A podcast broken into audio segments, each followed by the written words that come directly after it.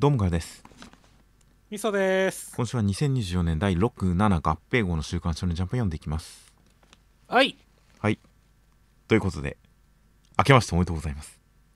明けましておめでとうございます。あれ2回目じゃない？2回目っていうのはどういうことですか？あれ？あれ？なんか先月も言ってた気がするけどな。何のことだかさっぱりですがまあお正月ということで。ちょっと合併号の隙間の企画特別企画とかを今週はやっていないのでちょっと間が空いて、えーだいぶお正月気分が忘れましたがとりあえず今年もよろしくお願いいたします。よろしくお願いします。という形で、えー新年合併号ですので今回も、えー集合表紙今回は干支辰年にちなんだ形の各キャラクターのこの緑色のこのドラゴン衣装に身を包んだ一同という一枚でした。いやそうですね。なんか千夏先輩の衣装がガチャピンみたいでいいなって思いましたね。なんか顔は通常の千夏先輩なのに妙に等身低く見えますよね。見えますね で竜がすごい気合入ってない感じが いいですねっていう。まあまあそうですね。ゆるキャラ感というか。まあ各キャラクターかなりなんでしょうね。SD 気味な感じのデザインが多いですね。そうですね。いやーただね本当にピンク色のねウィッチウォッチと 水色の2オンアイスは目立ってますね。2オンアイスは水色というかまあ全体的に淡いだけでこれはやっぱり緑で合ってるんじゃないですかね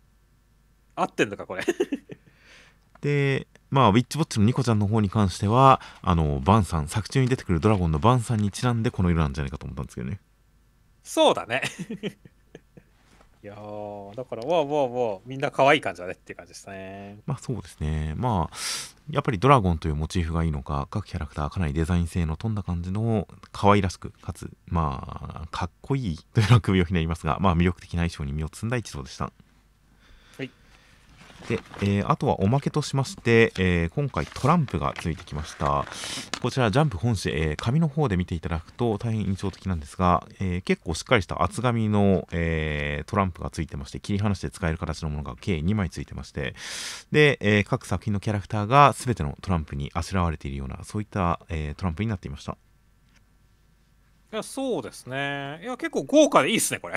まあそうですね。こうエースとかキングとかは何だろうなというのが大変気になったんですが、こちらに関してはエースはワンピース、キングは全てヒーローアカデミアという形で、こちらはもう作品固定でしたね。そうですね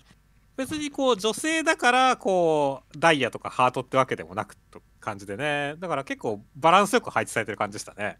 まあそうですね。あとは、えークイーンが呪術廻戦というのも固定ですね。確かにそうですねまあ各作品の格に応じて、その何枚割り当てっていうのはばらけていますが、まあちょっと看板感が押し出される感じの割り当てになってましたね。そうですねまあジョーカーがロボコなのはいいなってましたね そうですね。これジョーカー2枚のうち1枚がロボコで2枚目のジョーカーなんだろうなと思ったらそっちもロボコだったんでなんか、まあ、納得はしましたよ。そうですねという感じのまあ実際に使えそうなトランプのおまけがついてきました。あとは一応これ、えーまあ、ネットでの発表で言えば、まあ去年のうちになるのでだいぶ、えー間は空きましたが本誌だと初めてなんですかね。ワンピースの新しいシリーズ、ザ・ワンピースというその第1話から改めてアニメ化するというその企画の告知ページがカラー1ページ目になっていました。そうですね。いやーヒグバがどういう風に描けるかすごい楽しいですね。それ去年あった時も言ってましたけど原作にない情報を盛り込むとしたら僕は結構嫌だなと思いますね。はいはいはい。うーん。確かにね実はヒグマに裏があったんじゃないかとか、まあ、実はシャンクスについていろいろ語られこう明かされたりとか実は歌がちょっと出演したりとかそういうのは嫌ってこと。まあそうですね。なんでしょう追加は別にいいんですけどうん、追加シーンがあっても別にいいと思うんですけど原作のシーンを改変する。それも後半の展開に合わせる形で現在の展開に合わせる形で過去のシーンを改変するというのがあったら個人的にはちょっと原作の静止感に対するノイズになるというかやっぱり僕は多少こういった漫画作品のアニメ化に関してはこう原作至上主義っぽい考えになりがちなところがあったりしますんでワンピースに関してもあんまり変えられたら嫌だなという感じはありますね。なるほどね。まあ確かにそれはあるかもしれないですね。まあまあ静止っていう問題は難しいところはあるけどね。確かにあの後からやった方をみんな見る傾向があるからねどうしてもね。まあヒグマに関しても今後原作を読んでる人は今後ヒグマが本当にすごいキャラだったとして、まあ、本当にゼロではないとは思って言ってますがこの可能性は。あの第1話に登場したしょぼい山賊が実はすごいやつだったんじゃないか説みたいなのが今後確かめられたとしてそれはあくまでその全然しょぼく見える1話を踏まえた上で原作でバンって出てくるっていうその伏線回収こそが正しいというか本物だと思ってますから。はいはいはい。それがこのアニメの作品でなんか現在に合わせて第一話の内容を改変しましたってなってくるとなんか原作のその全然後半と一致してない第1話を踏まえた上で今こうしましたよみたいなその振り幅みたいなものをなくしてしまうのはまあ僕の中ではちょっと残念だなと思っちゃいますね。なるほどねまあまあまあまだねこれからですからね期待して待ってましょうって感じですね。まあそうですね。実際僕はこの告知を見た時に第1話から再アニメ化をして、まあ、ある一定のところまでやって、まあ、その先は今普通にそのフジテレビとかでやってるアニメ版が最終回まで引き継ぐのかな。今地上波でやってるアニメの序盤がやはりクオリティ的にもその映像フォーマット的にもちょっと現在の放送には見合っていないところがあるんでその点でその過去過去の現在に見合わない部分に関してはやり直すとしてまあ今作ってる分に関してはこれが継続というかここにつながるのかなと思ってたんですがそうではなく完全に1話から現在最新話最終回までこの「ザ・ワンピースというのでやりきるという風に受け取った人も結構いてなんかその辺もかなり、うん、どっちなんだろうなどうなるんだろうなという感じではありましたね。そうですね。続編続報が渡れますっていう感じで。すねまあそうですね。実際あの「ワンピースの1話とか2話とか何かの機会あの企画とかでちらっと久々に見たりとかするとやっぱりクオリティに関してはかなりあの古代感がありますからね。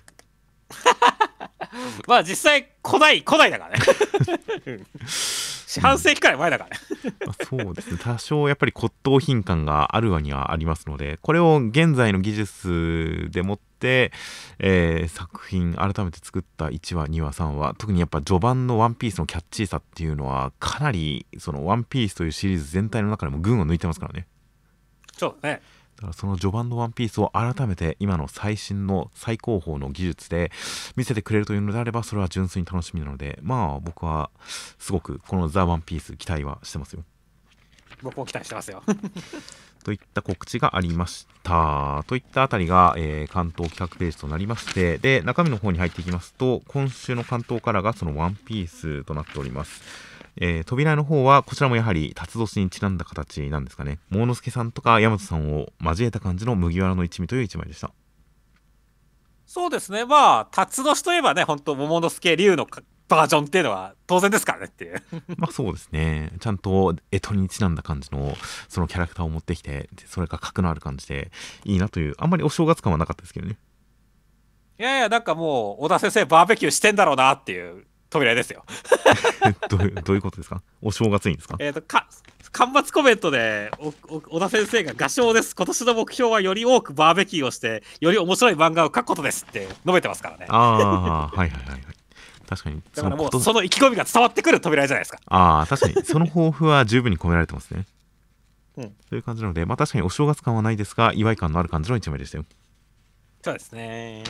という扉絵から、中身としましては1103話で、えーボニーさんはクマさんの記憶をすべて見て、えー誕生日プレゼントも受け取りまして、そして、えー五老星に対する怒りで立ち向かっていくんですが、えーサタン星にはかなわず、そしてサタン星は、えーボニーさんの能力というのは実験で自分が授けたものであることですとか、えーボニーさんのお母さんというのを、もその病気になったのも実験自分のやった実験によるものだみたいなことも言ってますます腹が立ってくるんですがボニーさんやられそうなところにクマさんが助けに来てくれましたという展開でした。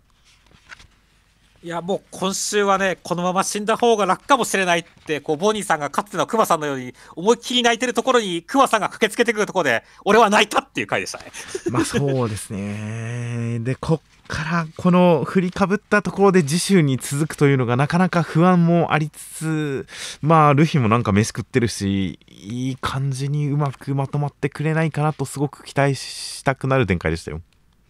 いや、そうですね。っていうか、本当サタン星がさ、本当全部俺のせいだって言い切ったおかげですげえヘイト溜まったからね。そうですね。いやー、ここで、その、まあ、ボニーさんのお母さん、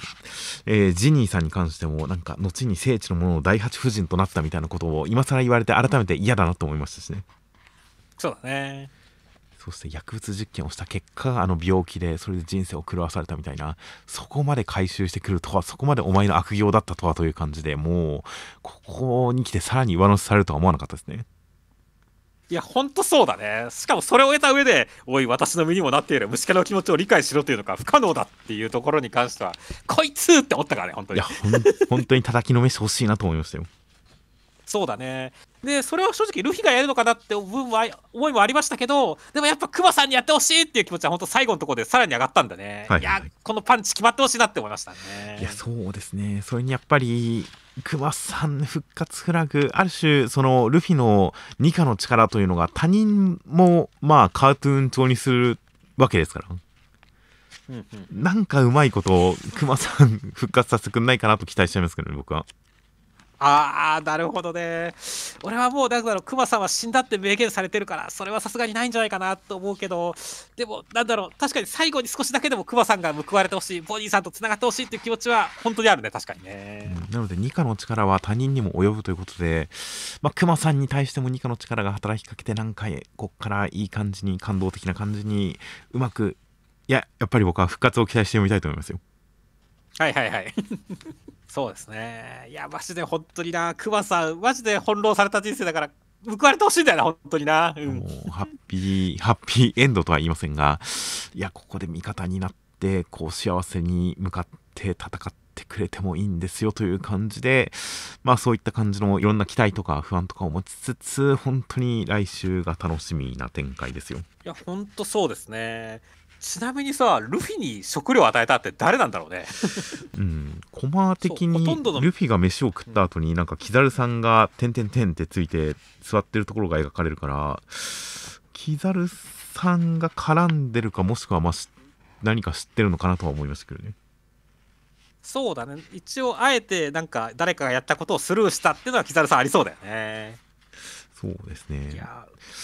個人的にはね、カリブーさんだと思ってるんでね。カリブさん今どこにいるんでしたっけ？だどこにいるかわからないからこそ、実はカリブーさん暗躍したんじゃないかっていうので期待してるんですけどね。なるほどまあまあ確かにそろそろルフィのあの一味というか同盟というかあれも動き出してもおかしくないですからねそうだね。あの辺も含めて確かに誰かが何かしてもおかしくない感じだったりはするんですがまあキザルさんやっぱりサターン星がここまでの悪役非道ってなってくるとうーんこれを守るキザルさんの立場正義って何っていうのもちょっと疑問に思ってきましたしねそうだね。ここまでやってるのに対して従ってるキザルさんはどうなのっていう感じもありますから裏切る展開は全然あるんじゃないかなというのもあるんでうんその辺いろいろと考えたくはなりますね。はい。いやーという感じなので実際まあここまで本当に悪として描かれると海軍側の正義って何っていうのも改めて本当に問い直す展開は出てくるとは思うのでまあその辺も含めて本当に今回の展開がどこに行き着くのかルフィが今後どの方向に進んでいくことになるのかとても楽しみですよ楽しみですね。では続きまして坂本デイズの150話内容としましては、えースライッパの方たち大変強い中えー、さんのもとに南雲さん駆けつけて戦います。えー、ガクさんは、えー力は自分が上でスピードは五分かみたいなことを言ってるんですが、南雲さん、えー目くらましとかを使って一撃かましていきますという展開でした。いやーまず柴さんがね、スラー一派と接触しましたけれども、3対1だから大丈夫かなっていう感じですね。まあそうですね。まあまあオーダーもこの建物内にいっぱいいますから、まあまあ戦況はどんどん移り変わっていくとは思うんですが、まあ本当にスラー一派の主力対オーダーというこの主戦力同士の戦いはとても楽しみではありますよ。いやそうですね、本当に火蓋がきっと落とされたっていう感じなんでね、おさらぎさん早く来てくれ、坂本さん早く来てくれって感じになってますね、私はね。まあそうですね。ここから本当に他のオーダーとかがどのように参戦してくるかというあたりがまずは楽しみになってきますよ。そうですね。そして、南雲さんに関してはね、こんもうなんだろう、ねえ、君とすらどっちが強いの？ってなんかこう、武器をクロスに構えてるシーンとか、はいはいはい。もう最後にこのサイコロでこうね、相手の目の良さを利用して切りつけるところとか、すげえなんか中二感あるかっこよさがあって、すげえ良かったですね。そうですね。で、やっぱりこのガクさんがある程度相手の、まあ、南雲さんの実力、能力に関して見切ったところを上回ってくるっていう感じで、そのなんかお互いより強く、より強く、その強い手札を重ねてくる感じっていうの展開もやっぱりかっこよかったですからね。そうですね。いやー、というわけで、本当マジでこの勝負に関してはどっちが勝つかわからないんでね。はい。ただ、俺はでもやっぱ南雲さんの方が好きなんで、こう、ガクさん惜しいキャラだけど、ここはやられてくれって思ってますね。まあそうですね。先週も言いましたけど、南雲さんに関しては、ある種、なんでしょう、キャラクターとしての強さというか、したたかさというか、そういう意味で、作中最強に近いんだろうなとは思ってますが、戦闘能力、単純な戦闘能力だけで言ったら、どのくらいのレベルかというのは正直、うん、最強とは限らないのかなとは思っていますんで、本当にその戦闘能力、どこまでいくのか、学さんにどこまで通用するのか、戦闘においては、まあそこまで圧倒はしないけれど、何か作戦とか立ち回りとか、もっと違うところで上回っていくのか、いろんなパターンが考えられるんで、まあ、南雲さん、確かに強ければ強いほど盛り上がるキャラではありますんで、それがどのように、どこまで描かれるのかはすごく楽しみですね。確かにですね。いやーという感じで、まあまあ本当にそれぞれもう特殊能力が行き着くところまで行ってる感じの、えー超人たちの戦いなんで、どういったバトルが展開されるのかとても楽しみです。はい。では続きまして、ジュース回戦の247話、内容としましては、えーヒグルマさんはすごい天才で、反転術式とかも使ってみせるんですが、えー最終的には自分が、えー致命傷を負っても、えーその、致死、死に至る剣を、イタロイ君に手渡しましたという展開でした。いやもう、日車さん、さようなら合唱ですって感じですね。まあそうですね。まあまあ、もともとあれだけなんか自分の罪というものを語って、まあ、死をすごく匂わせていたキャラクターなんで、まあ、なんかすごく収まるところに収まった感じはするんですが、そんな中最後にイタロイ君に、この、うん、自分自身の全てを託すという形で、本当に呪術師らしい死に様に至ったんだなという感じで感慨深かったですよ。そうだね。いやーでも本当にでもね、反転術師とか使ってたからさ、あの、まだドドドってやられたところでは、まだい大丈夫かな、1回のかなと思ったけど、やっぱりあとは頼みますっていう、このナナミンが重なったところでね、もう、あ、死んだんだって思って、結構悲しかったんですよね、私はね。まあそうですね死後呪いが強まることもないわけではない自分の役割っていう形でこの呪い強まった呪いを虎杖君に託すことが自分の役割死ぬことも含めて自分の役割というふうに自覚しての最後でしたからねそうですね。いやー、だから本当に、虎杖君、もうずっと宿田さんにお前はつまらん、今日がわかんだって言い続けてられてるけど、こ早くこうね、なんだろう、その花を沸かしてほしいというかね、宿田さんがちゃんと見てくれるような存在やってほしいなって思いながら見てますね。そうですねなんか現状うんこの一撃かましそうなところで次週へっていうこの引き方も含めてまだ虎杖君ちょっとこのスクナさんの領域まで至ってない感じがしてくるんですよねそうだね。いや、ただ、でも、本当でも、虎杖君さ、だって、どうやって復活してきたの？だって、すげえ切られてんじゃんっていう。反転術式とかないはずなのに、普通に、あれだけ、もう、虎杖君死んだかっていうレベルで切られても、普通に復活できてるからね。なんか秘密がありそうなんで、そこら辺も含めて、ちょっと、虎杖君期待ではあるんですけどね。ああ確かに表面的な怪我だけかと思いましたけど駒見ると貫通してるんですね斬撃がそうですね。ああなるほど一番最後の駒で虎杖君の服はとりあえずズタボロに破けてるのは間違いないですがこれ体がズタボロかどうかまでは分かんないですねそうなんだよね。まさか虎杖メカになってんのか？メカ虎杖かみたいなま感じかもしれないですけど。腕がピッコロさんみたいになってますからねうん。再生してもおかしくないですよねそうだね。だから本当に虎杖君がどんな改造されてんだって、まあ、クソーズとかは件もあるからね。はいはいはいなんか、こう、だいぶ改造されてもおかしくないわけですけどね。いやー、だから本当になんかいろんなこうね、フルアーマーじゃないですけどもね、いろんなこう、今回、日車さんに託されたし、いはいろんなものをこう、託されてる虎杖君で、最終的に福田さんに立ち向かってほしいなってますね。そうですね実際虎杖君のパワーに関してもともとの虎杖君のスペックを把握してるはずのスクナさんがちょっと驚いたような様子を見せたりとかで何かが仕込んであるっていうのはまあ見た目からして間違いないんですが確かにそれに関して今のところ全然言及がないのでうん、この復活確かに斬撃をしのいだ点に関してはすごく大きな秘密がある感じがしますもんね。そうですね。という形なので確かに託された展開自体でこうイタドリ君の存在感というのが増してかっこよさ今後の期待というのが高まってはいますがそれと同時に本当にイタドリ君自身がこの戦いに備えてきた何かというのがうん、すごく気にはなっているのでその辺も含めてイタロイ君にバトンが渡された展開が大きく盛り上がることがすごく楽しみですよ。では続きましてが青の箱の第132話内容としましては、えー、千奈先輩自分自身がそのバスケに打ち込んできた過去について考えます。お父さんの転勤でアメリカに行かなければならなくなったという時に自分の生活の一部自分が離れられない執着をしていたバスケというものが離れてしまったらそうではなくなるということが予感されたからこそ離れたくないというその思いその思い込みのようなものに対する執着によってここまで来た千奈先輩自分の思いを大事にしてそれによって今回も勝ちたいと思っているところに大輝くんを見て大輝くんの声に応えるような形で、えー、シュートを打ちます入りますという展開でした。いやー、今週のこの千達先輩の、まあ、今の自分の気持ちに執着したいっていう意思に関してはね、本当に、なんだろう、大人になってしまった自分の奥底を刺激してくる感じで、青春だなっていう感じがしてよかったですね。まあそうですね。ですし、本当になんか部活というものは何なのか、それこそお金を稼ぐためにやってるわけではないですからね。そうだね。必ずしもプロになって職業にしたいという動機でやってるわけでもなく部活というものを本当に大事にしてこれだけ執着して私生活の時間を大量に注い込んでこれだけやっているのはなぜかというのは根本的に言えば本当に思春期の思い込みっていうことかもしれませんからね。そうですね。でもそう言いたくはないですね。本当に。なので俺自身も自分がサッカーをやっていたことを考えてもそうは思いたくないですね本当に まあ、千奈先輩に関しては、まあ、それが思い込みだとは思うけれど、でも、それにこだわりたいという、その自分の意思でそこにこだわるということを決めてやってるわけですからね。そうですね。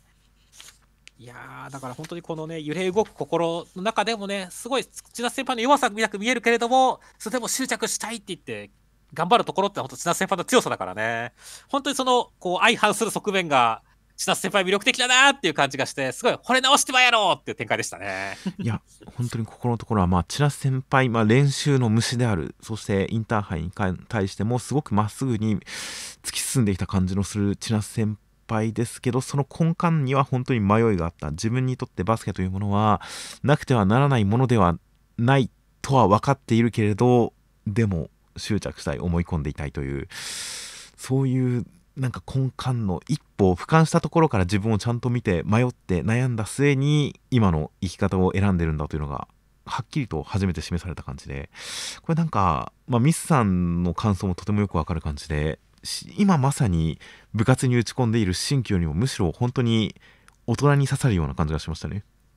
そうですねすごく俯瞰した視点を持っているというそれがある種すごい意外だったんですが千夏先輩がもっと、うん、すごくブレずに自分の固い意志で突き進んでるのかなという感じもちょっとあったんですがそうではなく本当に俯瞰して自分のやってることがある種無意味であるという部活というものの、えー、実益のなさみたいなものそういったものを全て理解した上でそれでも自分はこれを大事にするんだという全て経た上で今選んでるんだというそこが示されたことで本当に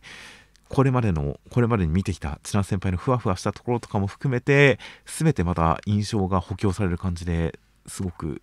いや津先輩のことが好きになりましたね。そうですね。いやだから本当にまあ大輝くん支えてあげないとダメだよって思いましたよ。いやそうですね。という感じなのでここで大輝くんの言ってる言葉はきっとなんか頑張れとか千奈先輩とかなんか名前呼んだりとかシュートとかなんか言ってるのかもしれませんがその顔を見た瞬間に千奈先輩の脳裏によぎるのは最初のこのコマこのコマどこのコマだか分かりますか？これはどこのコマですか？これは僕もあの辺かなと当たりをつけて読み返して見つけたんですがこれは第1話で千夏先輩がアメリカに行ってしまうと思った思い込んだ大輝くんが朝の体育館に駆け込んでいって千夏先輩インターハイに行ってください。周りの事情で辞めるなんてそんなのダメですよ。っていう風に言った時のインターハイに行ってくださいの一つですね。一コマですね。なるほどね だからこの分かってるよって返事なわけですねっていう。でここに関しては僕もこう読み返さないとあそこのあの駒だなというのは断定できない程度にうっすらした印象ではあったんですがでもそれでもなんとなく類推できたのはこの試合が始まる前この試合展開に入る直前にあの家のテーブルのところであのービデオを見ている大輝くんの前に千夏先輩が現れてその時に大輝くんがインターハイ行きましょう行きたいですね行くっていうあそこのやり取りがあったんでそれこそが2人の間で交わされてる言葉なんだなっていうのはこうなんか分かるようにちゃんとなってたんですよね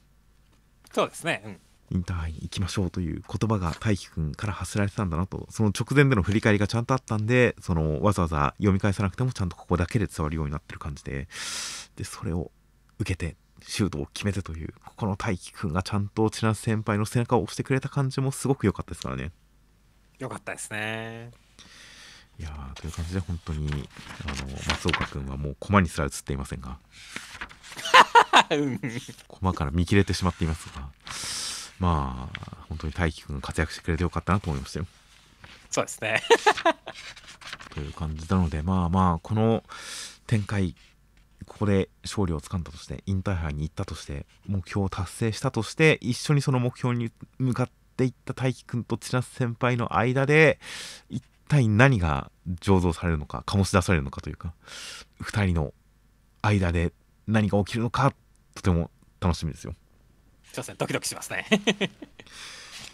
では続きましては僕のヒラアカデミアの第411話内容としましては信楽さんに、えー、篠森さん危機感知が取られてしまって残りの個性の人たち仙台のワンホールの方たちも、えー、戦々恐々としている中信楽さんはまず富士山をぶっ壊して、えー、デフ君たちの逃げる場所も沈める壊すというふうなことを言ってきました破滅そのものですですがそんな信楽さんに対してもデフ君は未だその人であるところを見つめていますという展開でしたよ信楽さんがさ、お前たちは逃げて強くなってきたから逃がさずに壊すって言って、富士お前が逃げたら富士山が崩壊して日本を崩壊するぞみたいなことやってくるのはすごいクレバーだなと思いましたね。まあそうですね。まあまあ、もともとの目的とも合致してますしね。そうですね。まあ破滅というかね、破壊、まあスピナーがね、地平線楽しみにしてるからっていうのもありますしねっていう。はいはいはい。いやー、だから本当にどうすんだろうねっていうね、まあ日本の象徴を壊すっていう意味でもインパクトでかいですし、デク守ってくれっていう感じだけど、守れるのかっていう、すごいなんか、ハラハラした気持ちで見てますね。まあそうですね。一応崩壊の力が山に届いたら噴火してしまうということがある程度断定的に語られてるんで、まあ噴火しちゃうのかもしれないですね。静岡崩壊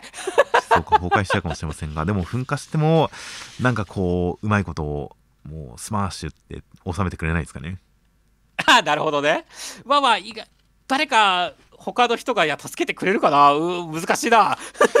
いやー、噴火、まあ、しちゃいそうですけど、ですけど、その上で、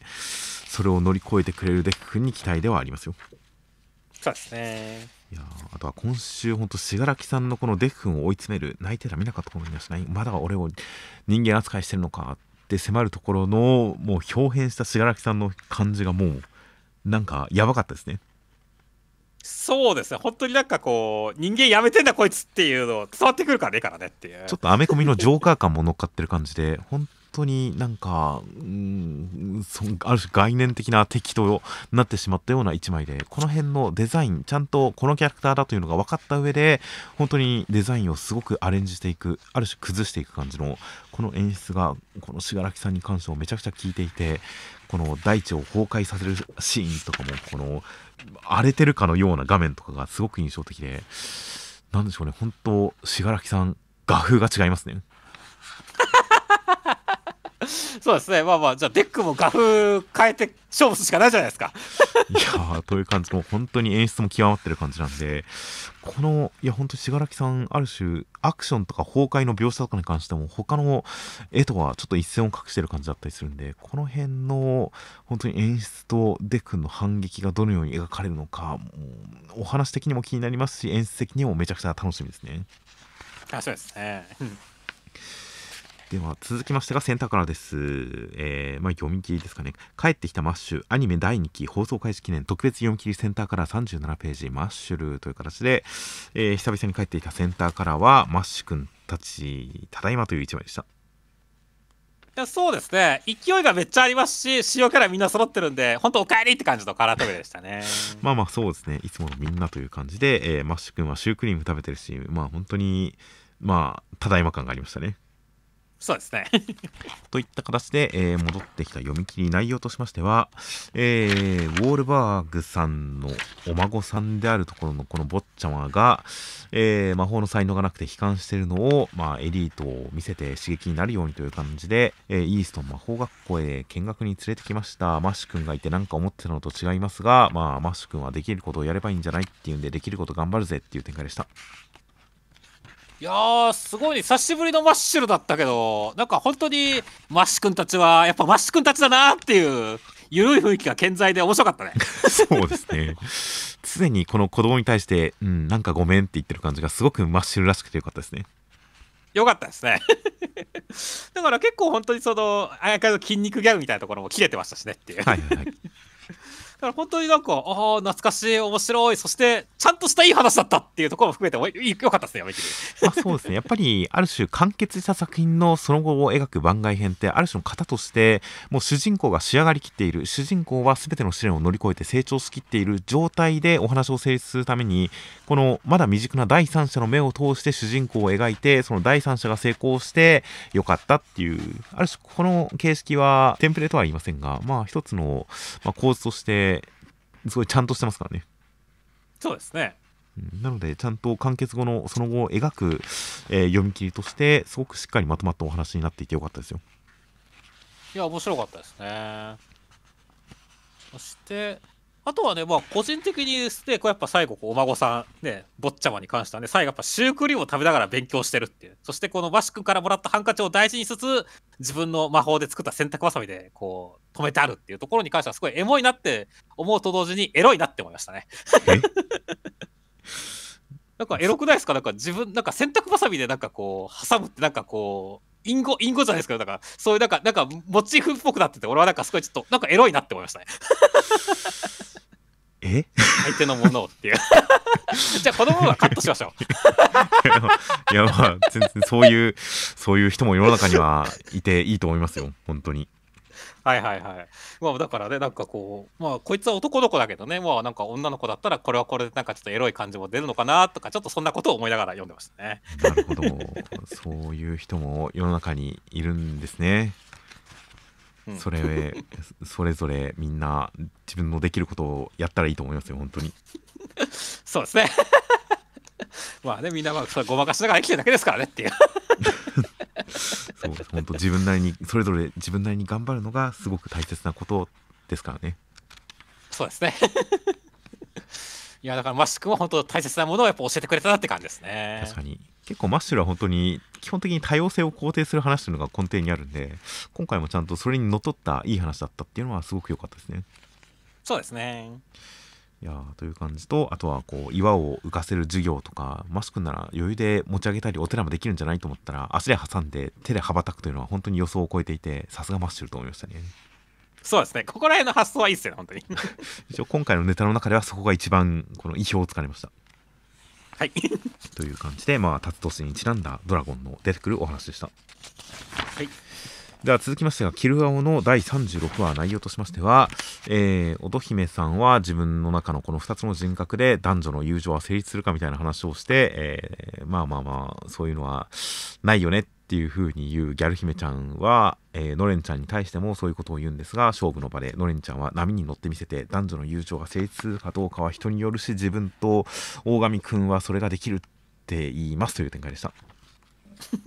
いやもう今週扉絵からノレンちゃんがこうギャグテイストというかねはい。そんな感じだったわけですけども本当最後のところでもなんだろうねデフォルメ顔というか 変な感じになってて面白かったですねそうですね。のっぺりした書き込みで、で、その真顔でバカなことを言ってるのと、このなんか雑な構図というか、雑雑な構図に雑な集中線という、こののっぺりした感じの演出がすごく味わい深かったですね。よかったですね。本当になんだろうね。本当か可愛かったかっこよかったノレンちゃんはどこ行ったんですかね。まあ、あんまりとっつきにくい感じというのも、なんかこう、ちょっともったいない感じがしたんで、このくらい、こう、胸筋が開ける感じというか、なんかとっつきやすくなってる感じというのは、すごく、好感度高いですけど、僕の中で。ああ、なるほどね。確かにそうだね。あの、俺も大神さんと一緒にウェーイとかやってるところのれちゃん好きだし、はいはいはい。昔に比べて確かにその、とっつきやすかさせて好感度上がったり確かに。うん冷静で面、白い女が出たよね。まあそうですね、あんまり警戒してとか、その第三者的に冷静な目で、ちょっと離れたところにいるっていうよりかは、これくらいバカな方がやっぱりいいなと思えるんで、今回のエピソードでこのスタンスに至ったのは、すごくいい成長だなと思いましたよ。そうですね。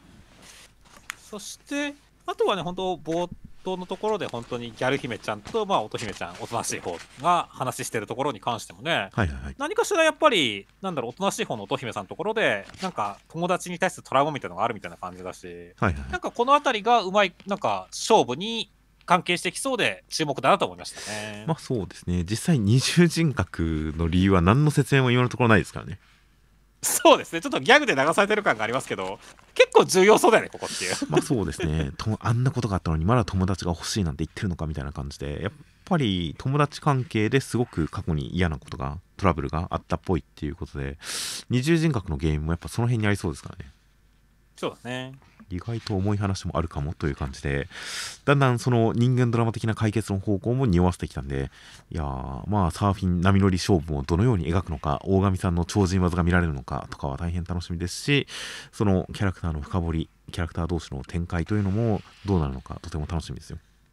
そうですね。では続きましてが、えーグリーングリーングリーンズの第6話内容としましては、えーハク君が291ヤードを出したんで、えー、チカラ君はオーガさんの手袋がグローブが破けるのも構わずにフルスイングして298ヤード出しました。それに対してハク君もフルスイングをした結果312ヤード超えを出しました。ひねりがねじりがすごいからです。チカラ君も認めてくれましたという展開でした。いやー、この勝負、本当に、ハックンが卑怯なことを出して、どうしようかと思ったけれども、最終的にめちゃくちゃ爽やかな決着になってよかったっすねっていう。本当ですねこの笑顔でチカラ君は去っていくんですね ここまでやったんだから、バイト先追放やめてくれよって思ってるけどね。まあそうですね実際誰もそんなこと望んでないですからねそう、望んでないからね。これで力くんが本当来週いなかったら、俺はでもちょっと、ブーっていう、ブーイングするよ、これ。勝負は勝負だからって言っていい、まあ、何らかの倫理的な落としどころっていうのはあってもおかしくないですけどねはいはいはい、そうですね。いや、でも確かにね、力くん、だから自分でやめそうな気もするんだよな、確かにちょっとな。まあやめてもう一回採用しましたとかやめるのはなしでいいけど代わりに罰ゲームでこれやってみたいな何らかの落としどころはあるような気がしますけどね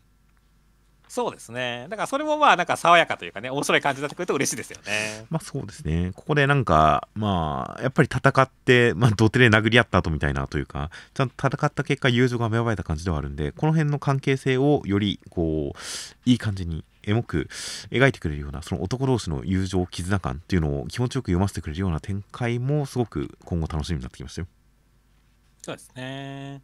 そして、まあ、本当展開そのものに関してもね、あの、なんだろう、ほんと、オーガちゃんのグローブを上げるっていう、本当卑怯な手がね、最終的にでもその、力くんがオーガちゃんの振り切るというかね、乗り越える形になって、彼の成長にもつながったしっていうところでね、ちゃんと本当解決したのよかったなってましたね。まあそうですねまあまあ成長と言えなくもないですね確かにうん。俺は成長だと思いますよ、これはっていう。なるほど そうそうそう、自分の殻を破ったってことですからって、力くんもねっていうね。はいはいはいだからそれを受けて、本当にハク君も本気で振ったらっていう形でね、さらに殻を破るっていう展開。だから、ちゃんとこう高め合ってる感じがしてるし、納得感もちゃんとありましたよね、ひねりっていうことでね。はいはいだから本当、本当、最終的にいい決着だったな。でも本当、力君が爽やかに届くとかさ、いろいろやってくれたから、はいはい解決ね、本当に爽やかになったんだから、やっぱ、この勝負の MVP は力君だよなと思いましたね。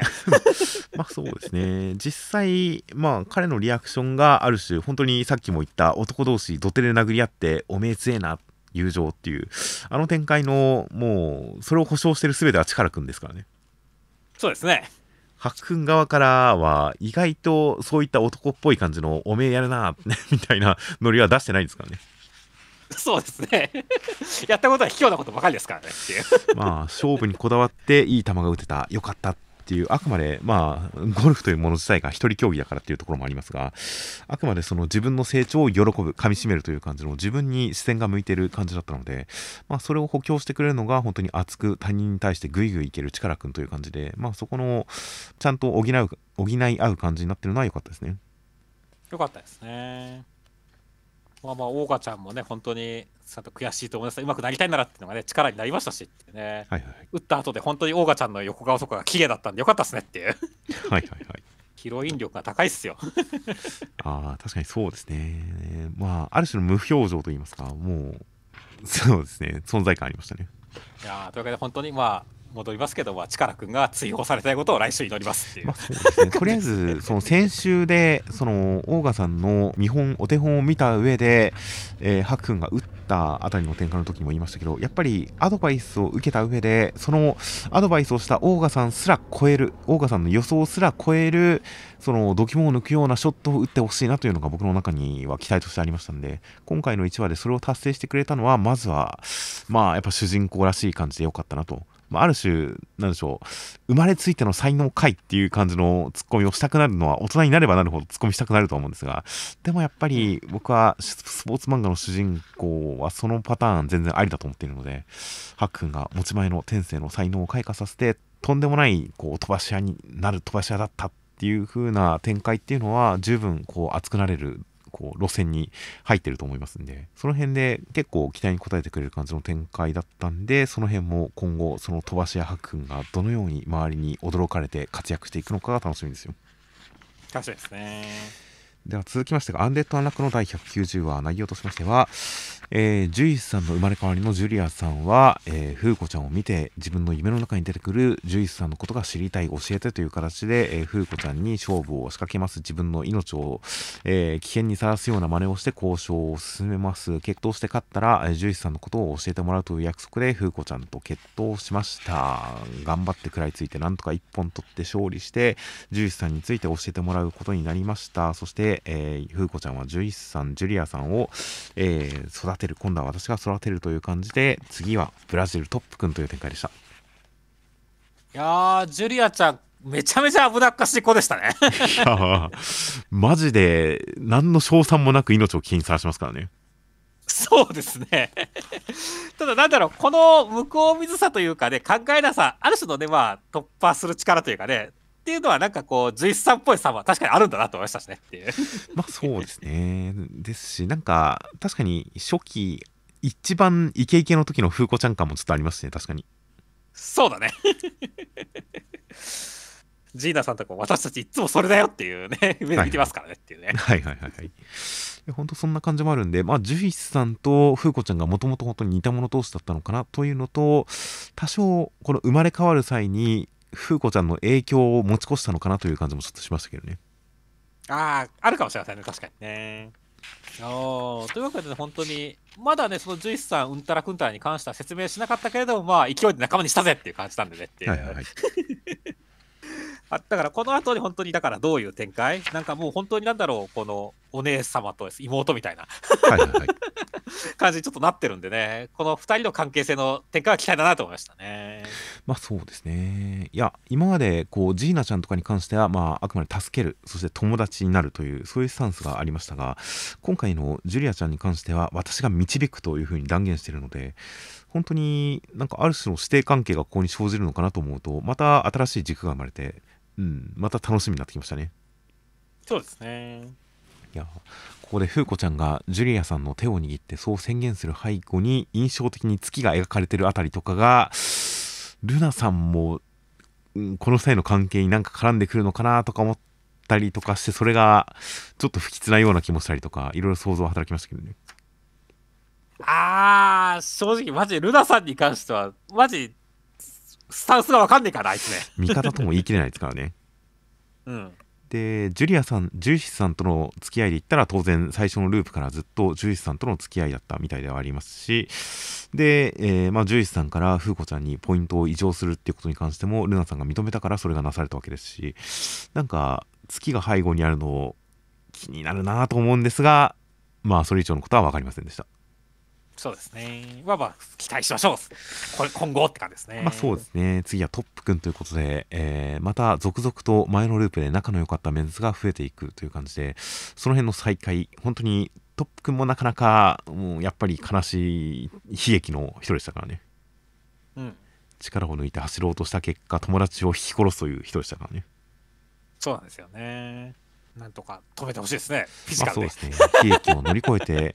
まあ前のループでもトップくん、やっぱりちょっと擦れた感じ、まあ根っこのところには子供らしさとかもありましたし、こう人懐っこいところもありましたが、やっぱりどっか擦れた感じがトップくんというのが悲劇を乗り越えて、このループではどういった形で絡んでくるのか、今からとても楽しみです。はいでは続きましてが、えー読み切りです。約束のネバーランド白井海遊最新作衝撃の戦国ドラマ活劇読み切りセンターから47ページ。首化粧原作白井海遊先生作が浜田式先生となっております。中身としましては、まあ、戦国時代に、えー敵将の首を持ち帰った時にその首をきれいに整える死化粧をする感じの首化粧をする感じの、えー役についている女性がおりましてその女性は、えー兄を戦争で失っていてその彼女に、え絡んでくるチンピラのような侍がいて実はそれは兄を殺した、え侍の亡霊でした。その亡霊の首が届きました。もうすごく嫌になって心情を吐露するんですがでもお兄さんの、えーこの世界を美しいと言っていたお兄さんの言葉を思い出して、えー女性はリツさんはその首をちゃんときれいに整えましたという展開でした。いやー、なんだろう、まあ、重い話ともちょっと違いますけど、本当に正しくあろうとすることはめちゃくちゃ大変だし、だからこそ本当にね、正しくあろうとする姿は眩しいんだって、そういう話だなと思いましたね。まあそうですね。そうですね。まあまあ本当に自分だったらどうするだろうっていうふうなことを思わせるようなそういった作品ではありましたよ。そうですね。いやー、だから本当に正しくあるからこそ、まあ、幸せになれるわけでもないって、兄兄様は死んでしまったしっていうところではあるし、はいはいはい。まあ本当にそれによって人はね、でも人は、でもその正しさっていうのは本当に人を狂わせることもある。このね、心の弱い人を狂気に走らせてしまうこともあるけれども、ただ、同時に、まあこのね、主人公の女の子は、その兄様の正しさを、がを見たからこそ、その眩しさを知ってるからこそ、立ち上がることができた、また立ち直ることができたっていうところで、なんかやっぱ意味があるんじゃったっていう感じですからね。いやー、ちょっといろいろ考えさせる話でしたね。まあそうですね。そうですね。まあ、なんか個人的にはよく、こう、なんでしょう、生きる時に人生に対して後悔しないコツとして自分が個人的に思っているのは、その人生に関する自分の美的感覚に従うのがコツだなと思ってるんですよ。はいはいはいはい。こういう生き方、こういう人生、こういう行動とか、そういったものは綺麗だな。それが美しいなという、まあ、ある種倫理観で何が善とするかという話ではあるんですが、何を善という言い方だと、ちょっと硬いし分かりづらいなといつも思うんで、それは本当に美的感覚というふうに言い換えて、自分の人生が綺麗だなと思う形にするのが、まあ、死ぬ時に後悔しないコツかなといつも思ってるんで、なんとなく、このリッツさんが最終的にここの境地にたどり着いて、辛くて苦しいけれど、美しいというものを貫いたっていう、そこのところはすごく、うん、なんでしょうね、共感するところではありましたよ。そうですね。まあまあ、な作中のところでこうね、狂え、狂えみたいなところがあったりするわけですけどもね。はいはいはい。なんかまあ、個人的にはなんだろうね、やっぱ、まあ僕もね、いろんな性癖を持ったりしてるわけですし、はいはいね、外国の人とかね、自分、やっぱり、とはやっぱ常識とかも違ったりするわけだって、だから人っていうのはなんか多かれ少なかれね、やっぱり狂ってるもんだと思うんでね。だからこそ本当になんだろう、正しいものっていうことに関しては、こう、狂いに身を任せてるだけじゃなくて、正しいものっていうのに関しては、ある程度意識して生きていかなきゃいけないんだろうなとは思ってるんですけどね。まあそうですね。まあまあ本当に自分の中の倫理観にのっとるって意外と大変だったりはするとは思うんですが、うん、どうでしょうね。必ずしもそれがいいとは言わないんですが、なんかこう自分にとっていいことではないけれど、必要だからやった。ある種目先の利益のためにそういうことをした。自分的にはえ良くないことだと分かってるけどやっちゃったみたいな。そういうのを別に、まあそんなに非難されることではないとは思うんですが、でもまあ、ちょっと生きるのが苦しくはなりそうですよね、そっちの方が。そうですね。うん、そうなんですよね。結局、なんか人の生きる意味とはとか、人はどう生きるのが正しいのかみたいな話になってくると、やっぱり結局それは答えがない話、人それぞれっていう話になってくるんで、なかなか何とも言えないところではあるんですが、でもまあ、気持ちとして、その自分で望まぬことをやってしまった、自分自身の汚らわしいというか、良くないことをしてしまったという後悔に苛まれている人が、まあ他人の正しさに対して、こう、妬むというか、そういった気持ちになってしまう。っていうのとそういった気持ちにとらわれそうになるけれど最後まで美しさ正しさというものにこだわったっていう人生の尊さ尊敬できる感じというのはちゃんとまあ理解できるし共感できるし読んでその読み応えのある感じにはなってましたよそうですね。という感じの本当になかなか分かりやすく答えの出る話ではないところだとか本当にハッピーエンドでは全然ないところハッピーエンドとは全然言えない形であるところとかまあ分かりやすいエンタメではなく本当にただただ読者を指しに来た読み切りだったなという感じでしたね。はい、そうですね。という感じのこういう作品が本当に後年こうこれを子供の頃に読んだ読者が将来大人になった時にああいう読み切りあったよなってずっと心に残ったりしますんでいや本当にこういう読者を指しに行く作品をたまに載せるそれも新年記念増刊号みたいなところに載せるというのはすごくジャンプのいいところだなと思いますね。そうですね。それはそうですね。いやという感じなのでなかなかこの作品を読んで、えーこういった作品連載してほしいなみたいなそういう感想にはならないんですがそういった構造の作品にはなってないとは思うんですがでも本当にたまにこういうのを載せてくれるのはとてもいいなという感じだったりしますんで、えーまあ今後もたまにこういうのがあったらいいなと思います。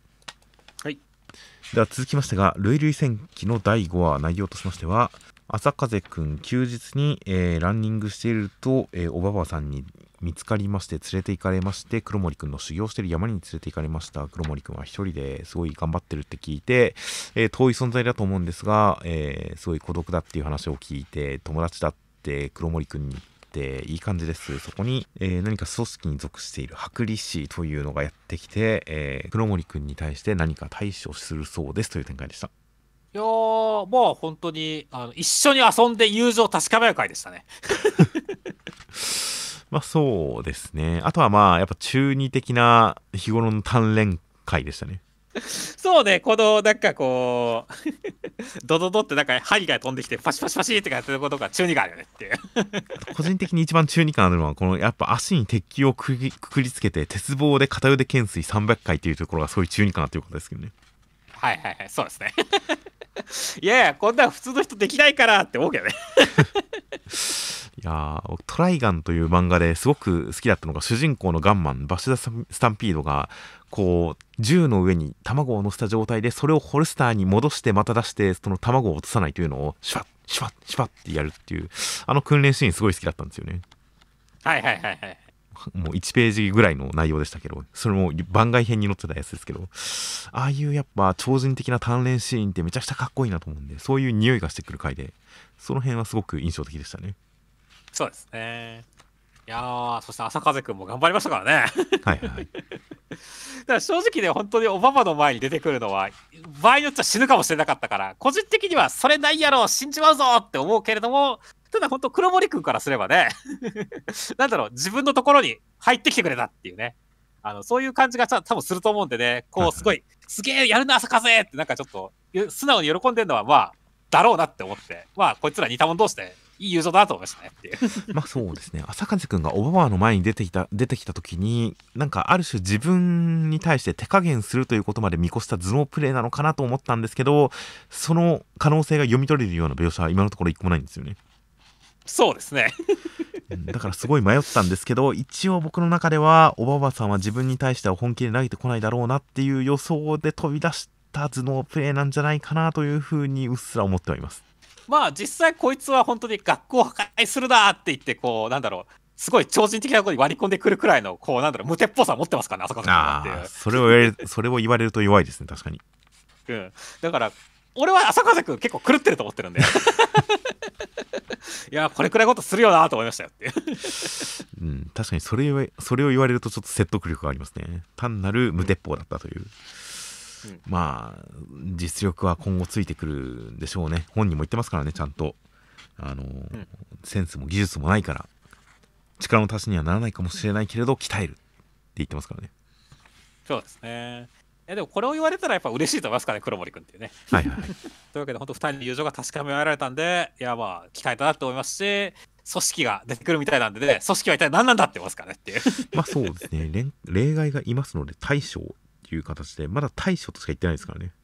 そうですね、でも、大将も、普通になんだろう、はい、組合入って従えよっていうくらいだったらいいと思うんだけど、こう本当になんか排除とかさ、殺すみたいな展開だとしたら、ちょっと組織の方が間違ってんじゃないって気もするから、ちょっとどんな感じなのかは様子見って感じですよね。まあそうですね。ある種ここですごい悪役風な感じで登場してるのは、まあ、あちょっとしたミスリードで、まあ、やっぱり最終的にはやっぱ味方キャラなのかなっていうふうに思って、ここで排除とかそういう言い方せずに対処って言ってるのも、そのなんか実は悪くないんですよ悪風に出してますけどねみたいなそういう含みなのかなというふうには思いましたが意外と本当に敵かもしれませんからねそうなんですよね。まだ善なのか悪なのかって感じなんでね。いや、まあちょっと注目ですね。まあそうですねある種街全体を巻き込んだ大きなお話というのがここからまた動き出すようなので大きな問題に対して友達2人がどういうふうに立ち向かっていくのかとても楽しみですよですね。では続きましてが、あかね話の第93話、内容としましては、あかねちゃんはまだ力の半分も出せていないと言われて、そんなに伸びしろがと喜びます。で、えー技術がありすぎる、技術が足りすぎてるんで、まずは江戸弁禁止、自分の言葉で落語をやれと言われて大変悩んだ結果、えージャンボさんに子供の頃の落語めいた語りというのを、えーまあ、思い出させられて、ハッとします。その一方、えー長女さんはシグマさんのところに行って、えー、あかねちゃんのお父さんの波紋になった理由っていうのは、本当の理由は、えー何かみかんの演目、シグマの芸というものに関することなんじゃないかという展開でした。そうですね。まずは、もう、あかねちゃんが修行展開ということでね、本当枷をはめて修行するっていうのは王道ですから楽しみですねっていう。まあそうですね。で、江戸弁を禁じた落語というのは確かに幅を広げるという意味で、本当に何か漫画的に見てもわかる、この幅の広がり方が多そうですし、実際に修行としてやっても何か面白そうな感じですし、何かすごく気になるいい修行展開でしたね。そうですね。そして本当過去のね、あかねちゃんにもつながってくるというかね、あの時お前やったろみたいな形でね、行く感じですからね。これはなんか本当タイトル回収展開とかもありそうで期待だなって思ってますね。確かに原点回帰感があるんで、いや、その、確かにすごい長いスパンでの伏線回収がどういう風に結実するかはすごく楽しみですね。いや、本当ですね。もう、もうこれからも聞かせてあかねちゃんの話、あかね話をみたいな感じになりかそうですからねっていう。まあ、ちなみにはボッチザロックの言い換えですけどっていうあ、。そうなんですね。いや、まあ確かに他の人の落語ではなくて、あかねちゃんの落語じゃないとダメっていう感じの展開になってくると思うんで、あかねちゃんの武器、あかねちゃんしかできない落語っていう形になってくると思うんで、まあ本当にそういう話なんだとは思いますよ。そうですね。そして、なんかこう、師匠型の方にもシグマの芸ということでね、こっちもなんかすごい 因縁のあることが出てきそうなんで、こっちもすごい気になりますねい。やという形でお父さんの波紋に関しては僕も何度もこれはどうなのみたいな ちょっと未だ理解ができないけどどういうことなんだろうなみたいな話をずっとしてきましたがここに来てなんとお父さんが波紋になった理由はその実力云々とかそういう事情ではなくそのなんかある種禁断の話に挑んだせいみたいなことなのみたいな感じになって急に盛り上がってきましたけどね そうですね。まあ、俺も正直、その、波紋に関しては、一応なんか、一生さんとか説明してくれたけど、まだ納得しきれてないんだねっていう。はいはいはいここでなんか、真の目的がとかで、真の意味が、何かしらの保管がっていうんだったら嬉しいんでね、その辺はすごい期待してますねい。やそれでなんかすごい重要なお話に絡んだある種禁じられた演目に絡んだ波紋理由とかだと一気にすごい伝説的な 漫画的なせ世界観になってきて個人的にはすごい盛り上がってきましたよ本当にはいはいはいはい。そのぶっ飛び方はありだなと思ってますよ僕はそうですね。いやなので本当にあの波紋現実の落語界に照らし合わせるとどう考えても他人の弟子を勝手に波紋にしたりとか、まあ、そもそもに波紋廃業を進めるならともかく波紋ってそういうものみたいななんか現実に照らし合わせれば合わせるほど本当に理解しがたいようなところがあったんで なんか伝説的な演目に絡んだ因縁なんですよみたいな話なんか伝説のみたいな話に持ってくのはそこまで現実離れしてくると逆にそれは本当にありだなというか飲み込みやすくなっていやこの方向性で来るというのは意外でしたがすごく膝を打ちましたねはいはいはい、そうですね。という感じなので本当にあかねちゃんお父さんの落語から端を発したあかねちゃんというのがどこに行き着くのかそしてお父さんの落語というのは何だったのか というのも含めて本当にこの作品の第1話からのつながりこの連載作品全体を包括するまあ大きなお話というのがついにその全貌を表しそうな感じなんですごく楽しみですよ。そうですね期待ですね。では続きまして、ヌエの陰陽師の第33話、内容としましては、えー、村が襲撃されて、けれどヌエさんたちにまだできることはなくて、なかなか、えー、大変です。ヌエさんもちょっと、えー、緊張したような様子です。そんな中、学郎くんたちのもとに、えー、原陽が現れて、白羽ちゃんと周防先輩がさらわれてしまいました。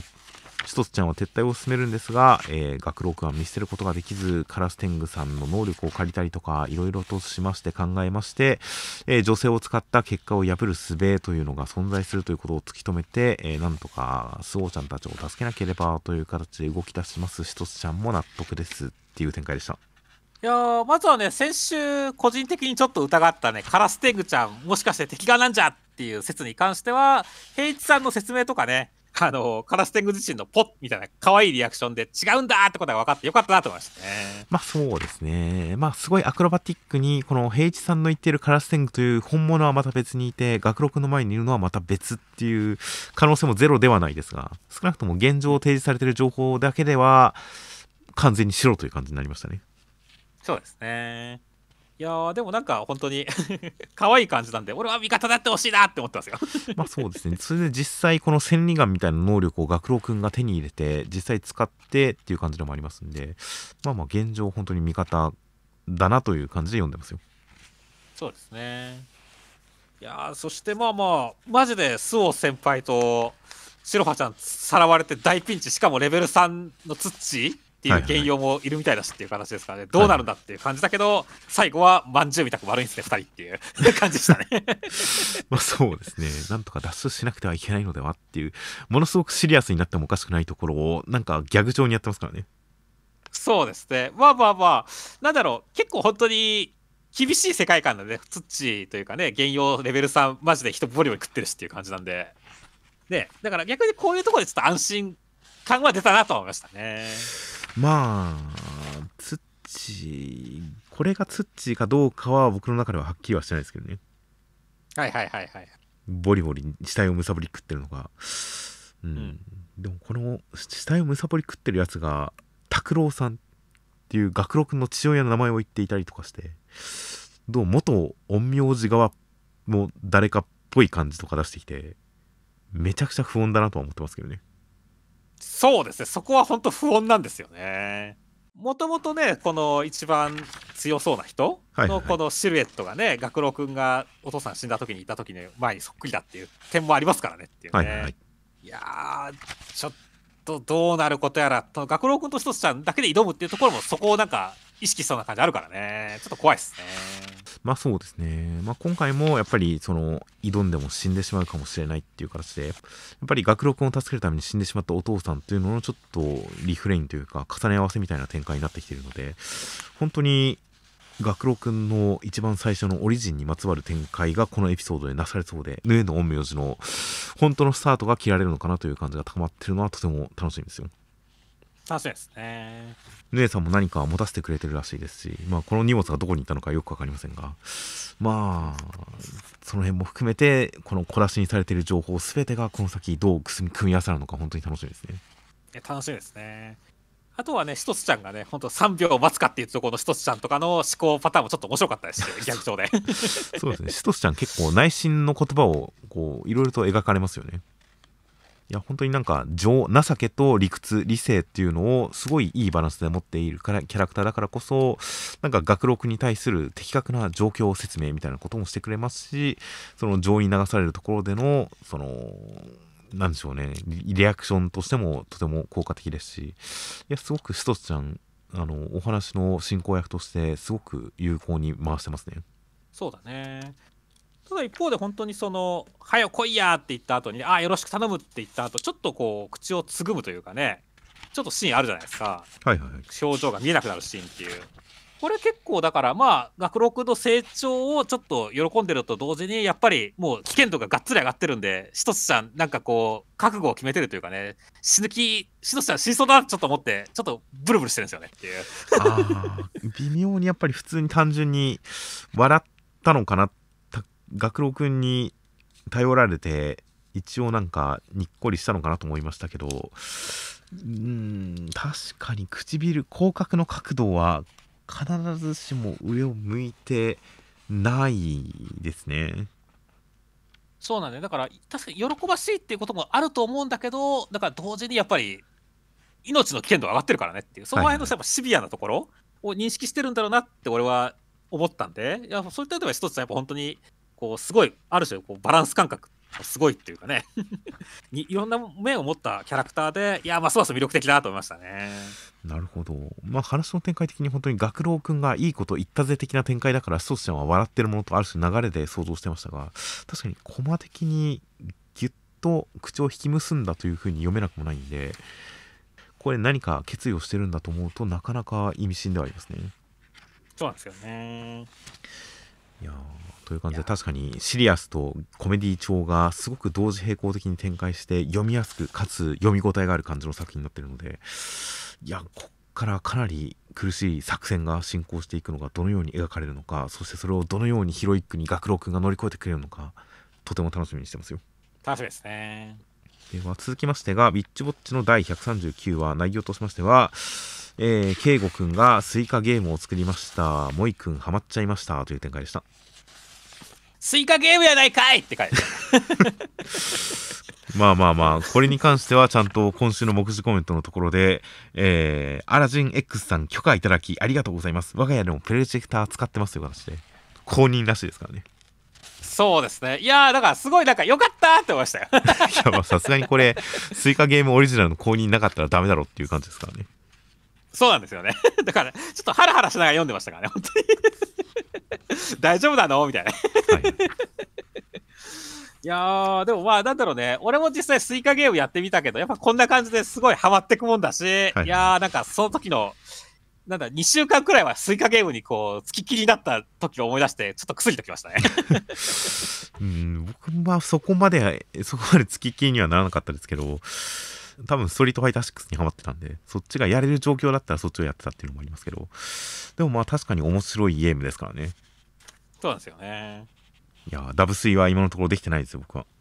いや、俺もダブスイはできてないですよね。スイカはまあ結構な頻度でできるようになったんだけど、ダブルスイカは無理だったな、結局。僕 確か3000点すらいけてないんですよね。2900何十点とかでギリいけてないんですよね、最高得点。はいはいはいはい。俺は一応3800とか、それくらいはいってるわけですけど、やっぱダブルスイカはね、見てないっすね。いやー、そうですよね。で、ダブルスイカを作っても結局何も起こらないじゃないですか、オリジナルのスイカゲームは。そうですね。ただそのまま続きで溢れて終わりというゲームなんでそれに対して圭吾くんのこのゲームはダブルスイカを作ったらそれが最小単位になってより大きいボールを作っていくことができるということである種塊魂システムなんですよね、そうですね。うん、規格基準が大きくなるとスケール世界観が大きくなってより大きなものを作れるようになるという塊魂システムでいやこの塊魂システムのスイカゲームぜひ作ってほしいなと思いましたよ 本家に。本家にどんどん大きくなっていくという最終的に地球になるというそして銀河になるというやつ作ってほしいですねはいはいはいはい。じゃあ、アラズン X お願いしますって感じですね。いやーまあアラジン X じゃなくてもいいですけど別にもともとスイカゲームは あの中国で流行ったそのスイカゲーム的なゲームを元にあのアラジン X が作ったゲームということで別にこのあの弾をくっつける系のゲームはアラジン X がオリジナルじゃないですからねだからまあ、なんでしょう。テトリスとか落ち物ゲームみたいな感じで、ある種テンプレというか、その形式があるものの中の一つではあるんで、別にアラジン X じゃなくてもいいんで、この敬語くんバージョンのスイカゲーム、ぜひ、集英社に作ってほしいですね。はい。いやーというのと、あとはやっぱりモイ君のコリショーが、えーバカな形になる展開はいいなと思いました。はいでは続きまして、えーロボック占いがなかなかと乗りまして、えーそしてセンターからです。えー金河新年2024年も絶好調新春ロボコ占い開催記念センターカラー僕とロボコ。という形でセンターカラーは万堂小林漫画大賞2023受賞のお祝いの、えーロボコとボンドくんの、えー今年の、えーまあ、書き初めの一文字みたいな一枚でした。万堂小林漫画大賞は何すか？万堂小林漫画大賞を受賞したんですよ。はいはいはいはいはいあのなんとなくこう剣道小林さんのなんかなんだろうなってのは伝わってくるわけですけど。ああ万堂っていうのは多分あの本当にその剣道小林さんのやってる漫画紹介番組だと思いますね。テレビ地上波か BS か忘れましたけど。その漫画大賞なんでしょうねきっと。見てはないから分かんないですけど。大丈夫ですか？それはなんかこう宮崎先生が剣道小林っぽい人を出してるからこうごますりすりして取ったとかそういうことじゃないですかっていやケンコバ先生を出したことによる賄賂の可能性は大いにありますね。まあチポンプじゃないですか。だから多分来週か再来週かちょっと間を置いて多分ケンコバ会が来ると思いますよ。お礼に。ケンコバ先生会が絶対来ると思います。はいはいはい楽しみですね。今から楽しみですよ、うん。そして書き初めはロボコが膝ボンド君が跳ねるという形でとてもいいですね。いいですね。本当着物着てるところロボコの膝本当にインパクトあるから膝にゃってなってますね。そうですね。もはやちょっとハレンチですけどね。そうねちょっとまあエッチな感じはあるねっていう。ミニスカ和服っていうどっかの国に行ったら文化の盗用と怒られそうな服装ですからねいや大変セクシーなロボコでした。で中身としましては、うん新春占いということで、えーロボコの占いがパワーアップしました。実際に占い芸人増形一馬先生が完全監修して占いということなんですがロボコは自分がいい結果になりたいんでみんなの結果を改ざんしました、えーそれがバレてしまいました。ごめんなさいという展開でした。いやー俺はもうガチゴリラとメイコと同じ5月生まれ大牛座なんではいはい、今年はもう一年中部屋で大富豪してようかなと思いましたね。ああいいですね。革命を目指してください。いやもうせっかくね本当にあのトランプもありましたしねこのジャンプでもらいましたからね。確かに。このジャンプのトランプで革命を目指せます革命を目指せますね1年。そうなんですよ。決まっちゃったな俺の1年って感じでしたね。いやーぜひ。まあ革命そうですね一人しか部屋にいなかったらどうするんでしょうね。ずーっと一人で大公演ですかね。いやまあそうするしかないでしょだって。出られないですから外に。そうですね。ちなみに実際の占いはどんな結果でしたか？まあ実際の占いは自分の中で革命が起こるタイミングですということでね。多少無茶をしてわもう笑って許してもらえるので強気に行こうそういう感じでしたねっていう。なるほどいやー僕の占いは普通にこれ載ってるのは11月さそり座で、えー恋愛運抜群。昔からの知り合いと突然恋人になることもみたいなそういう内容でしたね。おおいいっすね。ラブじゃないですか。ラッキー漫画青の箱だそうですよ。カラー扉でも16巻の表紙はもう僕とロボコ千夏先輩風ですからねっていう、はいはいでもこれ16巻買うしかないですね。ガルベさんね。まあ青の箱の本物を買ってるからいいですよ別に。い そうですね。それ確かにっていう。やーという感じで本編中で僕の11月さそり座というのは取り上げられなかったからもう残念でしたよああこれでも本当にだから俺は取り上げられたからね。ネタになって自分でもちょっとクスってきて面白かったわけですけど。確かに取り上げられてないとちょっと寂しいかもしれませんね、これ最初のところ漫画が掲載される前のページでちゃんとした占いが占いが載っていてで漫画が終わった後にもその続きが載ってたんですが僕一瞬こう漫画の後にロボコが改ざんしたバージョンでも載ってるのかなと思ってすごいワクワクしたんですけどね。はいはいはい。だ違いましたね。いや改ざんバージョンの占いを読みたかったですね。ぜひ そうね全部改ざんして見せてほしいよねこれって。っていうふうに思ったんですがまあそこは残念でしたがまあまあ新春の占いも読めてそして、えーロボコのお茶目を見れて大変こう新春感があってよかったですよ。よかったですね。では続きましてが逃げ上手の若君の第140話内容としましては、えー小次郎くんは、え2頭2本の刀を使うことによって、えー見事に長尾さんを撃破しました、えー豪傑に化けました。一方時行くんは、えー矢で小笠原さんの矢で貫かれそうなところを綾子さんのよものけだもので助けてもらっていました。そしてその奥義を真似ていました。真似て学んでいました。そして小笠原さんは、えーこれは、えー時が秋家を狙う戦なのでという形で撤退します。歴史上史実でも時行くんはこの青野ヶ原の戦いで単独で敵軍を破ったそうです。という展開でした。いやー小次郎君豪傑にバージョンアップっていう感じでしたね。いやこの馬に乗って平然と刀を振るって周りの群衆を切り殺し回るところがなんでしょうね三国志的なというか蒼天航路的な三国志漫画の蒼天航路的な強さ表現でめちゃくちゃかっこよかったですね。いや、よかったですね。やっぱ小次郎君って我々の中ではまだ子供っていうイメージだけど、やっぱり周りから見てるとね、その武功に関してももう文句出したし、はいはいこういう風にやっぱ豪傑って見てるんだなっていう感じがすごいイメージ的にも分かる感じでね、すごい良かったですよね。まあそうですねでなんかちょうど時さんが出てきたことによってやっぱこの時代の武将の中にとんでもない豪傑超人的な強さの人がいたんだっていうことがすごく印象付けられた中で、えー小勢力にそういう人たちがちらほらいたんですよっていう話をされてあそうなんだっていうところから根津小次郎もその一人であるっていうこの歴史に根ざした感じの表現で小次郎君を持ち上げてもう本当ある種僕の中ではもう時さんと並んじゃいましたからね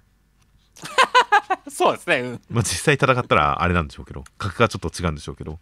でもここまでの表現ここまでの情報の出し方の順番と説明の仕方で本当に根津小次郎くんが本当に時さんと並ぶレベルの超人的武将という感じにまでなったんでいやーここは本当にかっこよかったですよいや、かっこよかったですね。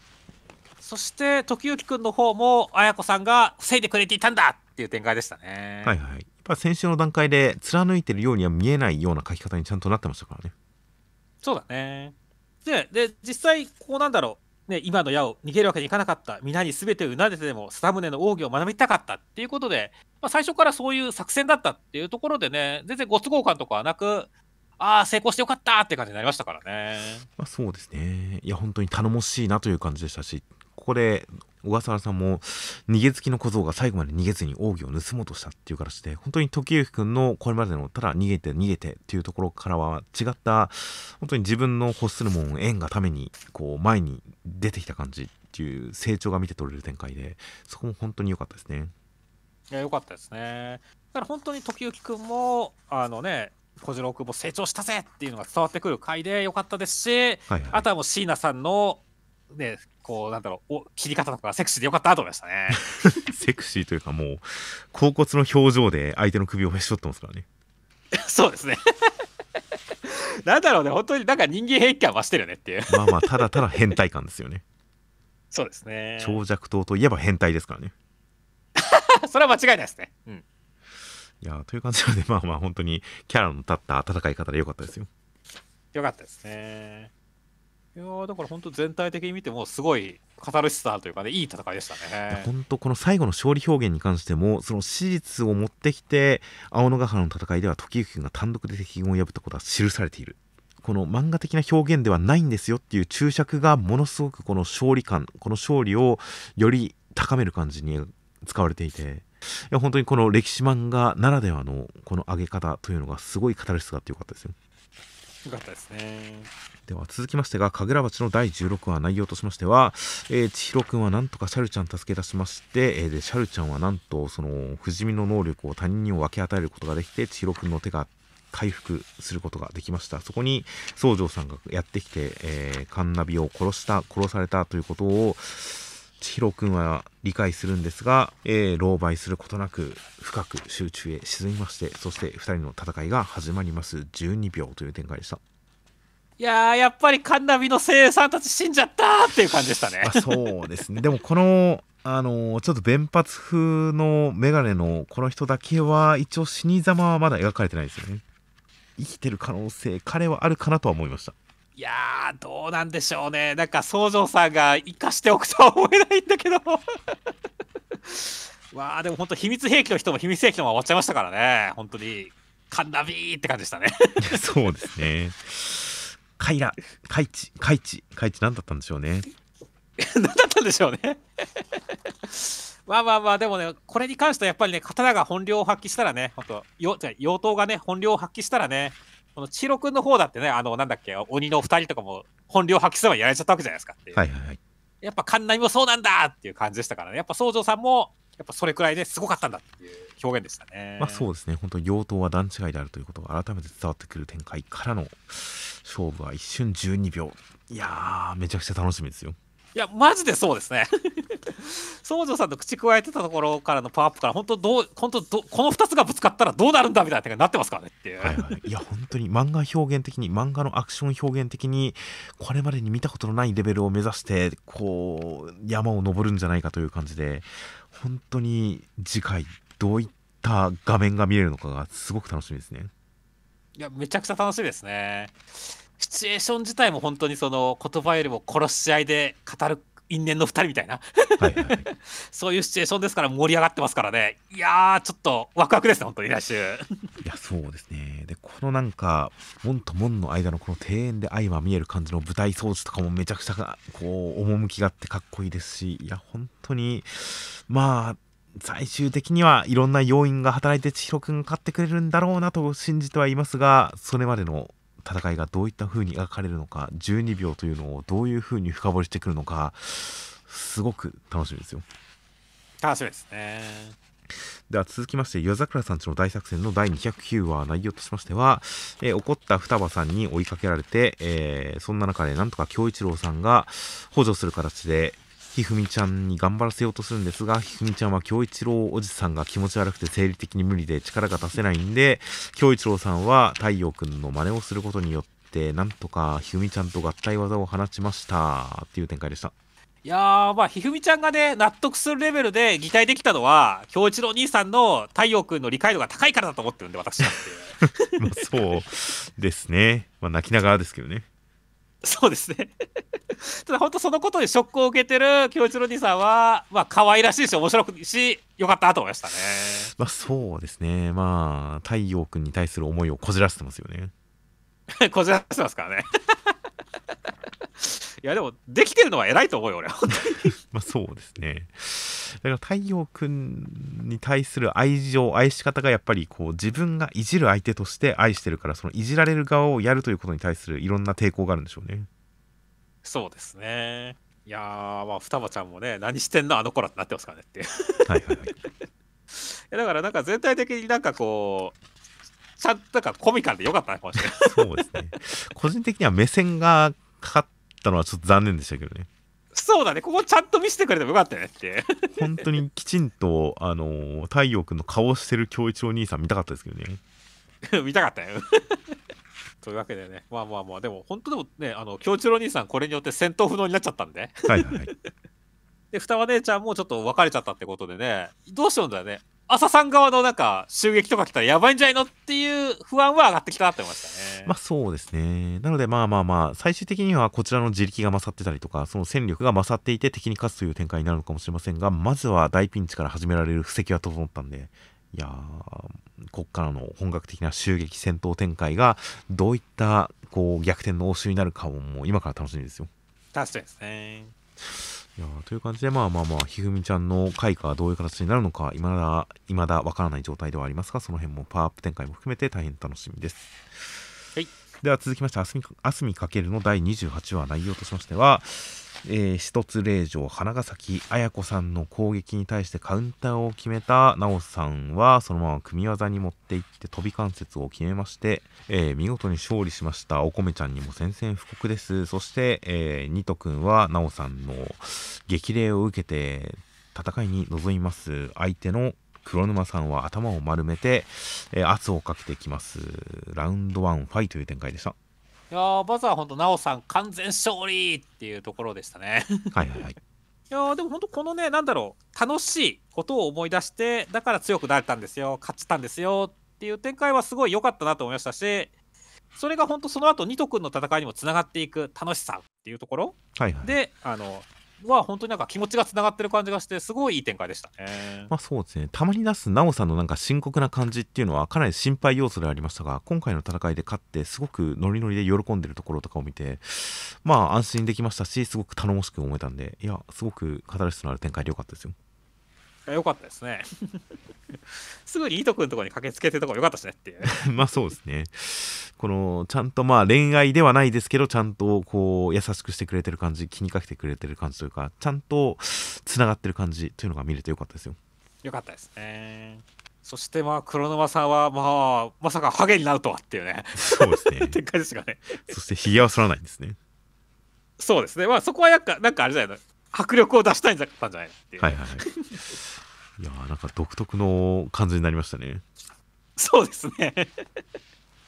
いやーでもだから本当にね、相手はだから本当プロとしてやっていく最後のチャンスだっていう覚悟を見せるのに対して、もう本当、ニト君が格闘技という非日常を楽しむぜっていうところでね、戦うっていうことで、ちゃんとこう気持ちというかね、その方の対二項対立みたいなことになってますからね。はいはいはいいやー本当、この2人の戦いがどんな展開になるのか、演出になっていくのかは楽しみですね。いや本当ですね、まあ、本格的に成長したニト君っていうのを見るのも楽しみですしある種そこに含まれるその本当に MMA というものをその非日常の楽しさ競技性やりがいとか意義人生におけるそれをやることの意義とかそういったところまでちゃんと踏み込んでくれそうな展開になっているのでとても楽しみですよでは続きましてが暗号学園のいろはの第55話内容としましては、えー、いろはくんたち、えー最終戦最終フロアに進む2人を決める戦いとしましては、えーフラッシュ暗算円卓電卓フラッシュ暗算という形で踊りながら、えー何人かが言った数値の合計を最後の1人が言うみたいなのを全員が脱落するまでやるというやつでいろんな読み合いが発生しまして最終的にはいろはくんは作戦で匿名さんをはめて東秀斎さんと2人で最終フロアに進出ですという展開でした。うわー、一周でみんな脱落していったーっていう驚きがありましたね、今週。そうですね。まあでも爽やかでよかったですよ。いや、もう本当、展開自体に関してはね、何一つ文句のつけようがないというかね、はいはいはい。もうなんだろう、その絵的にもめちゃくちゃ映えてるし、はいはいはい。もう作画の与作先生、すげえ頑張ったなっていうくらい、みんな躍動感あるしね。そうですね。ところどころで踊ってる駒がちゃんと 差し挟まれて、で、たまにみんなでバッて踊ってるところが大熊で描かれるところもすごく読んでる気持ちよかったですし、いや本当に暗号バトルをバトル漫画風にやるという、この漫画の真髄をこれでもかとぶち込んだ感じの展開でよかったですね。よかったですね。で、本当、要塞村さんとかもね、本当、構成じゃなかったな、こんなすごい子たちを守ろうだなんてって言って、本当にいいこと言って去ってくなって感じだったしね。そうですね。みんながちゃんとそれぞれの気概というか理念にのっとってみんなを認めて託して去っていきますからね。そうなんですよね。なんだろう、特命希望さんがやられるところに関してもね、ちゃんとドラマがあるというかね、そのはい選ばれなかった、やいち、や、で、焼けるやんけって言ってるところとかなんかもう、滅びの美学というかね、ああ、これ、特命希望さんらしい分け方だなっていう感じがすごい良かったですねっていう。まあそうですね。いや、ここで匿名さん、いろはくんが東秀斎さんと残ったことに関して、わしと違うていろは坂はライバルと決勝に残ることを選びよったっていう形で、匿名さんは、ある種、いろはくんのことを、まあ、ライバルというか、一番意識したからこそ、ここで落とそうとしたのかなっていう感じもしますしね。手強い相手だからこそ落とせる時に落とそうと思ったのかなみたいな感じのもうにじんできてその辺の匿名さんからの片思い感がありますね そうですね。いやー、だから本当にいろいろで、ここちゃんと人間関係性にもドラマチックだったし、で、本当でも期待通りにね、東秀斎さんといろはくんがやっぱ最後残るって期待通りの展開ですからね。はいはいはい展開自体に関しては何一つ文句はないし、期待通りだぜっていう感じなんだけど、でもこのバトルがまさか一周で終わるなんてっていうことに関しては、マジで終わりに向かってるみたいで、気が気じゃないんですよねっていう。いやー、まあまあ、ここでペースアップするのは、というかまあまあ、このメタバース展開に帰ってから、まあ基本的に大きめの戦いも一周で全部終わらせてきましたからね。そうだね、確かにね。なので、まあ、一人一人との対決ではなく、集団で一斉に戦いという形であれば、まあ、一戦ではありますんで、まあ、これを一周で終わらせるのは、まあもったいないかもしれませんが、テンポ感として読み心地、読み応えとしてはすごくいいものがあったんで、うん、個人的にはまあ、最終回に向かってそうな雰囲気もありますが、必ずしもそうとは限らないとは思ってますよ。はいはいはい、そうですね。だからこのね、最後の最終回へと進むんだよっていうところに関しても、ミスリードってことですねっていう。ああ、確かに最終回、そうですね、フロアの回という感じではありますが、確かに漫画としての最終回とかけてる感じはすごくめちゃくちゃ確かにしてきますね。そうなんですよね。だからすごいハラハラしてるんですよね。まだ終わらないでくれって思ってますよ。確かに。いやー、またこの戦いが終わったら、また暗号皇帝になったいろはくんの次なる戦いがあってもいいのになとは思ってはいますが、確かに最終回匂わせはすごいなという感じがしてきました。はい。いやという感じなので、まずは次の最終戦、そして暗号皇帝に決まるかどうか、その戦いを楽しみたいと思います。ですね。では続きまして、ママゆうゆうの第17話内容としましては、コルレオくんたちクプテラさんを見事に確保しまして、服を脱がせて拘束して、えーコルレオくんは説得を試みるんですが、えークプテラさんは、えーグリシャさんとの契約で敗北者の紋章を奪われるという契約をしていました。身につけた携帯用の遠藤さんが牙を剥くんですが、コルレオくんが身を挺してかばって、なんとか腕以外は助かりました。紋章はなくなりましたが、助かりました。そこにグリシャさんが現れて、えークプテラさんの紋章を取り戻してその力で、えークプテラさんの子供を再生してあげるんですが一瞬で崩壊してしまいましたんでコルデオ君怒って殴ります。でグリシャさんはいろいろ考えた末駆けつけたミネルヴァさんを自分のサイドに人質として連れて行きます。コルデオ君を成長させるためですという展開でした。いやー、プトラさんが服脱がされた後で、チラチラ見てるコルレオ君、可愛かったですね。いや見張らないとダメですから いや、すごい言い訳感あるよね。いや逆に見なきゃダメなのに裸なせいで見れないっていうリアクションだと思いますよねはいはい、なるほどね。まあでも、プトラさんしなくてよかったと思いましたね。まあそうですね。まあまあ一応助かったという形で今後もまあ紋章はなくしてしまいましたが一応存在としてコルレオ君に救われた人という存在として存在意義はあるかもしれませんからね。そうですね。そして、まあ今週は本当にマジでミネルヴァちゃんがさらわれたというかね、敵側の方にいてしまったっていう展開で、でもキスしたことによってなんかすごいヒロイン感というかね、ヒロインレースでトップに立ってきた感じがして、俺は興奮してきましたなって感じでしたね。まあエリシアさんはでも生きがいですからね。まあまあまあ、生きがいとひ、こうなんだろう、あの、あの一緒になる人は違いますからっていう。だから今別々の方向から今のところ僕の中ではエリシアさんとミネルヴァさんは並び立ってる感じですよ。そうですね。いや、だからちょっとどうなるかな。でも、まあ、エンドさんっていうかね、グリシャさんが、この後ミネルヴァちゃんをただただ連れていくだけじゃなくて、なんか改造とかもしそうだから怖いなとか、いろいろ先の展開が気になる感じでしたね。まあそうですね。まあコルレオ君を怒らせれば怒らせるほどいいんであればひどいことはしそうですね。そうなんですよね。いやー、そしてあとはね、まあ、キスをギューってやってるところのね、今度、エリシアちゃんの汗かいてるところも可愛かったし、もうグリシャさんの頭の上で、なんかこう、同じように汗かいてるエンドさんも可愛かったなと思いましたね。この遠藤さんの両方にダランと垂らしてる触手はまあ手的な腕的な何かなんでしょうけどこれ普段はダランと垂らしてるのにこのキスシーンギューッとしてるシーンを見るときにはこう腕を縮こませるような感じで感情表現に使ってますからねそうですね。いやーマジでマスコット感出てきましたね そうだよね。マグちゃん感出てきてるよねマ。クちゃん感がすごいですね いやーというわけで、ちょっとなんかね、あのだいだいぶ本当に可愛い人増えてるなっていう感じがするんでね、いはいはいはいい感じだと思いましたね。まあそうですねやってることは邪悪ですが表面的には愛嬌があるという形で敵のキャラクターは結構立ってる気がしますのでまあまあまあ他のところの魔王新キャラの魔王さんとかに関しても今回あまり接触しなかったところもあったりとかしますんでまあ今後グリシャさんも含め敵と戦っていく中でそれぞれのキャラクターがどんどん立っていくようなのがとても楽しみですよあそうですね。では続きまして、2オンアイスの第15話内容としましては、えー新年を迎えまして、えー、ハイマくんたちペア技とかもどんどん試しているんですが、えーハイマくんは筋肉つけると、えー回転技ができなくなるジャンプができなくなるしでも筋肉つけないとペアの技ができないしということで大変悩んでいますところに空高之さんが現れまして、えーなんかキサラさんにちょっかい出してくるんですがハイマくんはそれよりもそんな体でどうやって4回転半飛ぶんですかって興味津々ですという展開でした。いやーもうデススパイラルで平子かんやつあかんやろっていう豆知識が披露されましたけれども、はいはいはい。まあその後にね、あのーたソラさんがデススパイラルやってるんで、ソラさんも平国のかなと思ってちょっと笑っちゃいましたね、私は。いや、これは出さない人もいるっていう話なんですか？このお兄さんの表現とかで。まあそうだとは思うんですけどね、ソラさんがまさか平国なんてって思うけど、俺は平国行ってほしいなってちょっと思ったんですよ、この時にっていう。いや、そこにこの、この体で4回転半が止める秘密もあるんだと思いますよ、きっと。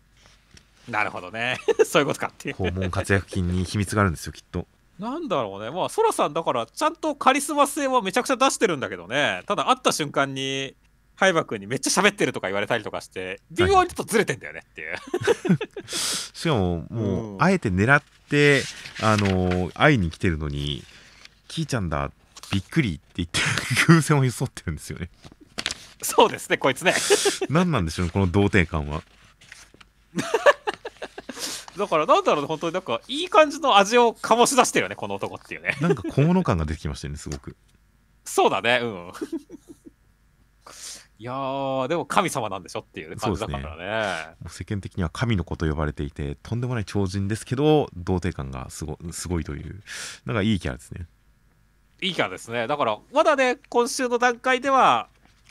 ハイマ君の質問もある程度真っ当というかね、あなるほど、そうきたかっていう感じですからね。まだ怒りに触れるっていう感じじゃないんで、本当に激怒、ね、激鱗に触れる展開、楽しみだなと思いましたね。そうですね。いやーなかなか、まあ、ある種空高之さんがすごい俺のことを無視できないだろう感っていうか大物感を出しながらやってきたのに葉山君は狼狽もしないでそもそも空高之を認識するまでにこのほくろに注目してる感じで描かれてますからねそうですね。顔を覚えてないんですよねちゃんとねっていうね。そうですね。あれ、このほくろの位置もしかしてみたいな感じで空高之って気づいてますし、その後も空高之が喋ってる内容に全く興味を持たずに、自分のジャンプのことが気になってしょうがないですしね。そうですね。っていう、この時点で結構不遜な感じがするんで、いやこの噛み合わなさはとてもハラハラワクワクしてくるんで、いや、本当にどんな感じに神の怒りを買ってくれるのか、すごく楽しみですね。楽しみですね。では、えー最後に目次コメントとしまして、えーマッシュルの小本先生、アニメ2期嬉しいです。ボーボーの声優さんが言い張るのが感慨深すぎて死です。という独特の表現ですね。そうですね。ちなみに、ボーボボーの声優さんっていうのはね、あの、マーガレット・マカロンさんがね、小安武人さんなんだよね。なるほど。それは感慨深すぎて死ですね。そうですね。マーガレットさんって結構オカマキャラだからね、結はいはい構小野坂正也さんっぽいなと思ったんですけど、小安武人さんなんだっていうところで、ちょっと楽しみですね。あー、まあでも、確かにボーボーかドンパッチかどっちかって言われたら、ボーボーの方がなんか、ガタイも含めて印象は近いかもしれないですね。あー、なるほどね。いやー、でも確かに感慨深いなと思いますね。まあそうですね。あとは首月賞白井海雲先生、えー、小春恐れ入ります。楽しい話ではないですが、何か心に刺されば幸いです。というのと、えー作画の浜田先生、世界の隅の方にいるおじさんがこんな機会に恵まれていいんでしょうか？ふふという笑ってますね。そうですね。いいですね、このコメント。嬉しそうですね。あとは本当に白井海雲先生が読者をちゃんと刺しに来てる感じがいいですね。そうですね。実際刺されましたからね、我々っていうまあね。そうですね。だから本当いろんな子供たちも刺されてるでしょうから、まあ本当新年から異別を感じてくださいってましたね。まあそうですね。いやーまあもう本当この手の作品たまに乗ってくれたらいいなと改めて思いますよ。そして、もうあとは本当にお正月だから明けましておめでとうコメントめちゃくちゃ多かったですね。はいはいはい。まあ結構基本にのっとった、明けましておめでとうございます。何々お願いしますみたいな、よろしくお願いしますみたいな感じの基本にのっとったコメントがたくさんあるんで、コイフェかと思ったくらいですよね。まあまあ、新年の挨拶はそれだけ大事ってことですからっていうね。そうですね。まあ、そんな中で、まあ、えっ、と、ママユーの林先生、コルレオの髪とエリシアの胸とミネルヴァの身長が安定したい、モレモレイっていうのは 勢いがあっていいなって思いましたね。そうですね。ぜひ持ってほしいですね。いや、これはぜひ盛るとこですからね、全部ってね。コロレオ君の髪は確かにたまに多いなと思う時がありましたが、あれは安定してなかったんですね。そうですね。まあ、もまあ、持ってけばいいと思いますよ そうですね。いやもうどんどん持ってけばいいと思います。本当スーパーサイヤ人3ぐらいになっていいと思いますよ。ですね。などなど、まあ基本的には本当に新年のご挨拶のコメントが多めの回でした。えーでは来週とか再来週になりますが、えー関東から表紙が、えー連載4周年突破テレビアニメ絶好調表紙関東からアンデッドアナクが表紙関東からとなっております。ほう、ついに4周年ですか？はいはいはい。いや、本当最高の死を迎えろという感じで、4周年の4と死をかけている感じの、大変こう作品の内容にちなんだ感じの周年でいいですね。いいですね。楽しみですね。あとはセンターカラーがバーサス乙姫、舞、白熱、人気超爆発おねセンターからキルアオと、えー、タヌ再編本格修行開始センターからあかね話、そして、えー出張読み切りが載ります。ジャンププラス連載中の優しい拷問ファンタジー特別出張読み切りセンターから姫様拷問の時間です。原作、春原ロビンソン先生、漫画、平慶先生、ジャンププラスで大人気超癒し系拷問漫画という形で、これ、姫様拷問の時間ですの出張読み切りって初めてですっけ？前もありましたっけ？どうだろうね。なんかあったような気もするしなかったような気もするしって感じだね。うん、なんか、まあ、もともとが1話完結だから、なかなか印象に残らない感じで、なんか前もあったような気がうっすらするんだけどなという感じですが、とりあえず、今回に関しては、そのアニメにちなんだ感じの集中読み切りという形で、いや、本当にド安定の日常系ほのぼの漫画ですからね。そうですね という感じなので、まあまあ、本してその世界観をどう炸裂させてくれるか楽しみですよ。楽しみですね。という形で、では、えー先週のコメントの方を見ていきます。そうですね。まずは「ワンピースのところのコメントで、まあ、やっぱり「泣くわ」とかね後付けかもだけど付箋返し良すぎとかっていった感じでねこうやっはいはい。ぱクマさんに感情移入してる人多かったですけどね、はいはい。まあ、その中やっぱりいろんなキャラがいたけどクマさん母乳以上に感情移入できたキャラはいないなっていうコメントもあったりしてねまあまあ結構あれだよね。親子のねか情とかねその親子の関係性みたいなところは普遍的なテーマだしまあ少年ジャンプだとねやっぱ変な親多かったりしますからねっていう。だからなんだろうねそういったところでもやっぱりこうねあの親子関係でが刺さるって人には結構すごい刺さったんだろうなっていうのを感じるコメントだと思いましたね。そうですね、ワンピース、まあ、泣ける回想いろいろありますが、それこそおでんさんとかいろいろあったりしますが、結構超人的な精神性と英雄的な活躍の人とか、いろいろと、うん、すごいド派手な感じの展開がいろいろあったりとかする中、クマさんのお話に関しては、基本、ただただひたむきなんですよね。そうだね。英雄的というほどでもないですし超人的な精神性とも言い切れないですしただただひたむきに真面目によく生きようとしてるという感じなんでそれが今までに過去あまたあった「ワンピースの中のその階層で死んでいく階層で一生を描かれた人何人かいますがやっぱクマさんが際立ってかわいそうだし、まあ、共感できるというのはなんかその辺にもある気がしますね。そうですね。で、あとは、ヌエの陰陽師のところのコメントで、平一くんちゃんもずっと性別気になってんだみたいなコメントがあって、はいはいはい。平一くんちゃんって面白いなと思いつつ、まあ確かにどっちかまだ分かんないからそうなるよなって思いつつねっていう。僕はなんかどっかのコマで多少胸にこう膨らみがある的な角度がついてる感じがしたんで女性かなというふうに認識してますけどね。ただ自信はないです。なんかそんな気がしてるだけで具体的に思い出せないんで自信はないですそうですね。まあただ本当に、あの、河合先生はね、性別をこう、曖昧にするのがめちゃくちゃうまいんでね、癖を感じますねっていう。なるほど。うまい。まあまあそうか。意識的にやってるのかもしれないですね。確かに。うん、そして、あとはね、ヒーローアカデミアのとコメントのところで、まあ、静岡県が破壊されて、俺の地元静岡がって言ってましたけどね、恋するワンピースといい、集英社からの当たりが強い土地静岡って書いてありましたけど、ね、コメントで、まあまあ別に集英社の当たりが強いというよりかは、まあまあ今回に関しては富士山とかね、ヒロアカに関してはね、あの象徴だっていうところもあったりして、はいはい。映えるからとかね、そういったところが、まあ、ちゃんと理由として書かせたんで、あれでしたし、あとは別に恋するワンピースに関してはね、井原先生が出身地だったとか、そういう感じの情報があったと思いますから、はいはいはい。だからやってるんだと思いますしね、守護丸とかでもね、まあ確かに静岡県は大量破壊されたりしたんでねっていう。そうですね。いやー、まあまあまあ、そういう梅な静岡って感じですね。まあまあ東京から程よく離れてるのがいいのかもしれないですねそうだね。あとはさっきのね、富士山とかね、あったりするし、海と山とかもね、ああったりするんでね、映えるんですよね、映画っていうね。ああ、まあそうですね。確かに。まあ、関東圏から程よく巨大破壊を行ったその距離感の中で一番土地柄が絵絵的に映えるのはそこかもしれないですね。そうですね。まあ、これからもじゃあ静岡を破壊されていく運命ということですねっていうい。やー、それは楽しみですね。そして、あとはね、こう、あすみかけるのコメントのところで、こうね、なおさんには勝ってほしい、そしてお嬢様には幸せになってほしいっていうコメントがあって、はいはいはい。いや、これこそそれだって思いましたよ、俺はっていう。いやー、だから今週ね、本当お嬢さん、なおさんは勝ったけど、お嬢様は泣いてるんでねっていうね。はいはいはい。うわー、高則って泣いてるんでね、いやー、幸せになってほしいなって思いましたね。そうですね。負けた後のリアクションとして、あれはすごく愛らしいというか、微笑ましいというか、羨ましいというか、あれはいいなと思いましたね。いや、良かったですからね。本編で研究し忘れちゃってましたけどね。いやーだからここでちょっと改めてこのコメントを見て、やっぱり幸せになってほしいな、お嬢様って思いましたねまあ、。それは確かに、まあ、ある種、それは全員に対してもそうなんですけどね。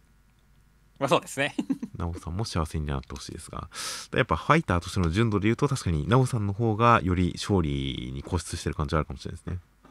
そうですね。あとは一応コメント返しのところあたりで、えーいろいろと映画の話題になっていて、あのー窓際のトットちゃんを先々週勧められていて、えーまあ、先週見たいと言って実際見てきたんですが、えートットちゃん気になる。トットちゃんは小学生の時流行ったから懐かしいという 小学生の時流行る。定期的に流行ってますからね。そうですね。うん。黒柳さんが未だ現役だったりするから定期的に流行ったりはしますが。いやー窓際のトッツちゃん見てきてまあ当然お話としてあでも思ったよりお涙頂戴な感じではなく最終的にはなんか赤涼感とかなんか戦争のあった時代のすごく悲しさとか虚しさとか寂しさとかそういった赤涼感が残る感じので完全なお涙頂戴ではなかったあたりは意外ではありましたがでもいい映画だなという感じがあったのとあと映画が始まる時に当時の表現を尊重していますみたいな当時の表現を使っていますみたいな注釈から始まるんですよね。だからなんかまあ今では使えないようなそういった言葉遣いとかなのかなと思ったんですが親と思ったのは作中でその黒柳さんが通ったすごくその当時にしても珍しい独自の教育カリキュラムを使っている学校の中で、えープールの授業は男女ともに裸で泳ぐんですよね。はいはいはいはい。でみんなそれぞれ違っても恥ずかしいことなんてないんだよみたいな感じでいろんな身体的な、まあ、特徴のあって恥ずかしいっていうことかがでも裸で入って、えーまあちょっとこう自分を解き放つみたいな壁を取り払うみたいなそういった表現とかあったりしてそれがまあ時代当時だからこその表現みたいな感じなのかなと思ったんですがうんうん。ギョッとしましたよね そうですね。それはギョッとするとですね。普通に小学校高学年ぐらいの女の子が裸になって股間に関しては無だったんですよつるっとした状態で描かれてたんですが一応胸に関してはちゃんと乳首まで描写してるんですよはいはいはい。偉いですね、それはっていう。できょちょっとギョッとしましてでもまあ当時の表現としてやったんだなそしてこういうのに関してはよく昔は誰もそういうのをエロい目で見なかったみたいなことを言う人がいるかもしれないけれど正直大人が服を着て暮らしてて裸を隠すものという認識がある世の中で子供とはいえ異性の裸があったら絶対誰か興奮してるけどなと思いながら見ましたねそれをまあ、いたと思うけどね。というふうに思いつつまあ全然性の匂いのあまりしない感じのあくまで純粋なその人間としての尊厳の話としてそれを描いていたんでなるほどなびっくりしたなと思いながらまあすごく主人公の女の子の演技とかもすごい良かったですしなんかお話としても大変こうまあ現代の教育論に照らし合わせてみても感じるところの多いまあ胸に残るもの本当にたくさんある作品でしたねなるほどね。もう動きのアニメーションとかもものすごいフェチシズムを感じるこだわりでしたしね まあまあ、それは予告編だけ見てもすぐ感じるからねって。あとは最近だと、いちこはととにかくすごかったという、いちこという映画、確かに予告編で見て多少気にはなってるなぐらいだったんですが、こちらコメントでお勧めされたんで、ちょっと見てみましたよ。おお、どうでした？杉咲花さんが主演で、えーもう結婚の約束をした彼女が突然失踪して、その過去の経歴をたどったら、そんな人はいないと警察に言われて、え、あの子は誰だったの？みたいな、そういう予告だったんですが、実際見てみると、もっとなんかストレートにサスペンス、ミステリー的なお話なのかと思ったら、もっとはるかに重たい感じの人間ドラマメインのお話だったんですよね。最終的に、個人的には、この続きが見たいなと思ったんですよね。ほう。多少ネタバレ込みで言ってしまいますが、まあ、主人公とその失踪した女性というのが最後まで出会わずに終わるんですよね。へいへいへい。両サイドが描かれ続けるんですが結局遭遇せずに終わっていやヒロインの境遇とか生まれとか育ちとかこれまでにやってきたとかとか一通り説明し終わってじゃあこの状態で主人公の男と再会してどうなるかが見たかったのに再会せずに終わるんですよ。あれ？その彼女のせ境遇が説明されてそして彼女はどこか行っちゃいました終わりっていう終わり方なんですよね。なん確かかにそれはちょっと寂しい感じありますね。うん。うんなのでエンタメとしては絶対会ってから再会してからのことの方がすごいエンタメだとは思うんですけどそこではなくてもっと違うところを求めたなという感じだったりはするんですがまあまあまあ映像ですとか演技に関してはものすごい見応えのある作品で特に主人公の杉咲花さんに関してはいや本当にちょっと開演という感じである種そのいちこが画面に出てない時にちょっと待待っちゃいましたからね。早く出ないかな。いちこ見たいな早くっていう。でいちこが出てくるとあ待ってましたという感じでそのいちこに注目したい見たいという欲求が高まるぐらいとても見応えのあるキャラクターだったんで大変見てよかったです。とにかくすごい映画だったということですね。といった感じで、えーではジャンプ外の話題をだいぶしましたがこんな感じで、えーでは、えー先週の広告新年最初の広告の方が、えー黒瀬さんナインテラさんトミージーさん笹田さんの4名から広告またいただきました大変ありがとうございますありがとうございます。本年もよろしくお願いいたします。あまり広告をねだるというのもあれなんですがまあ何はともあれ普通に聞いていただくだけでもいいんで本当にこ本年もよろしくお願いいたします。という形で、えーではとりあえず今週号が合併号なので、えー再来週週刊少年ジャンプ第8号が1月22日月曜日の発売となっております。またなんか間に特番やりそうだったら1本ぐらいでやりたいなとは思っています。はい、はい、ではひとまずお疲れ様でした。お疲れ様でした。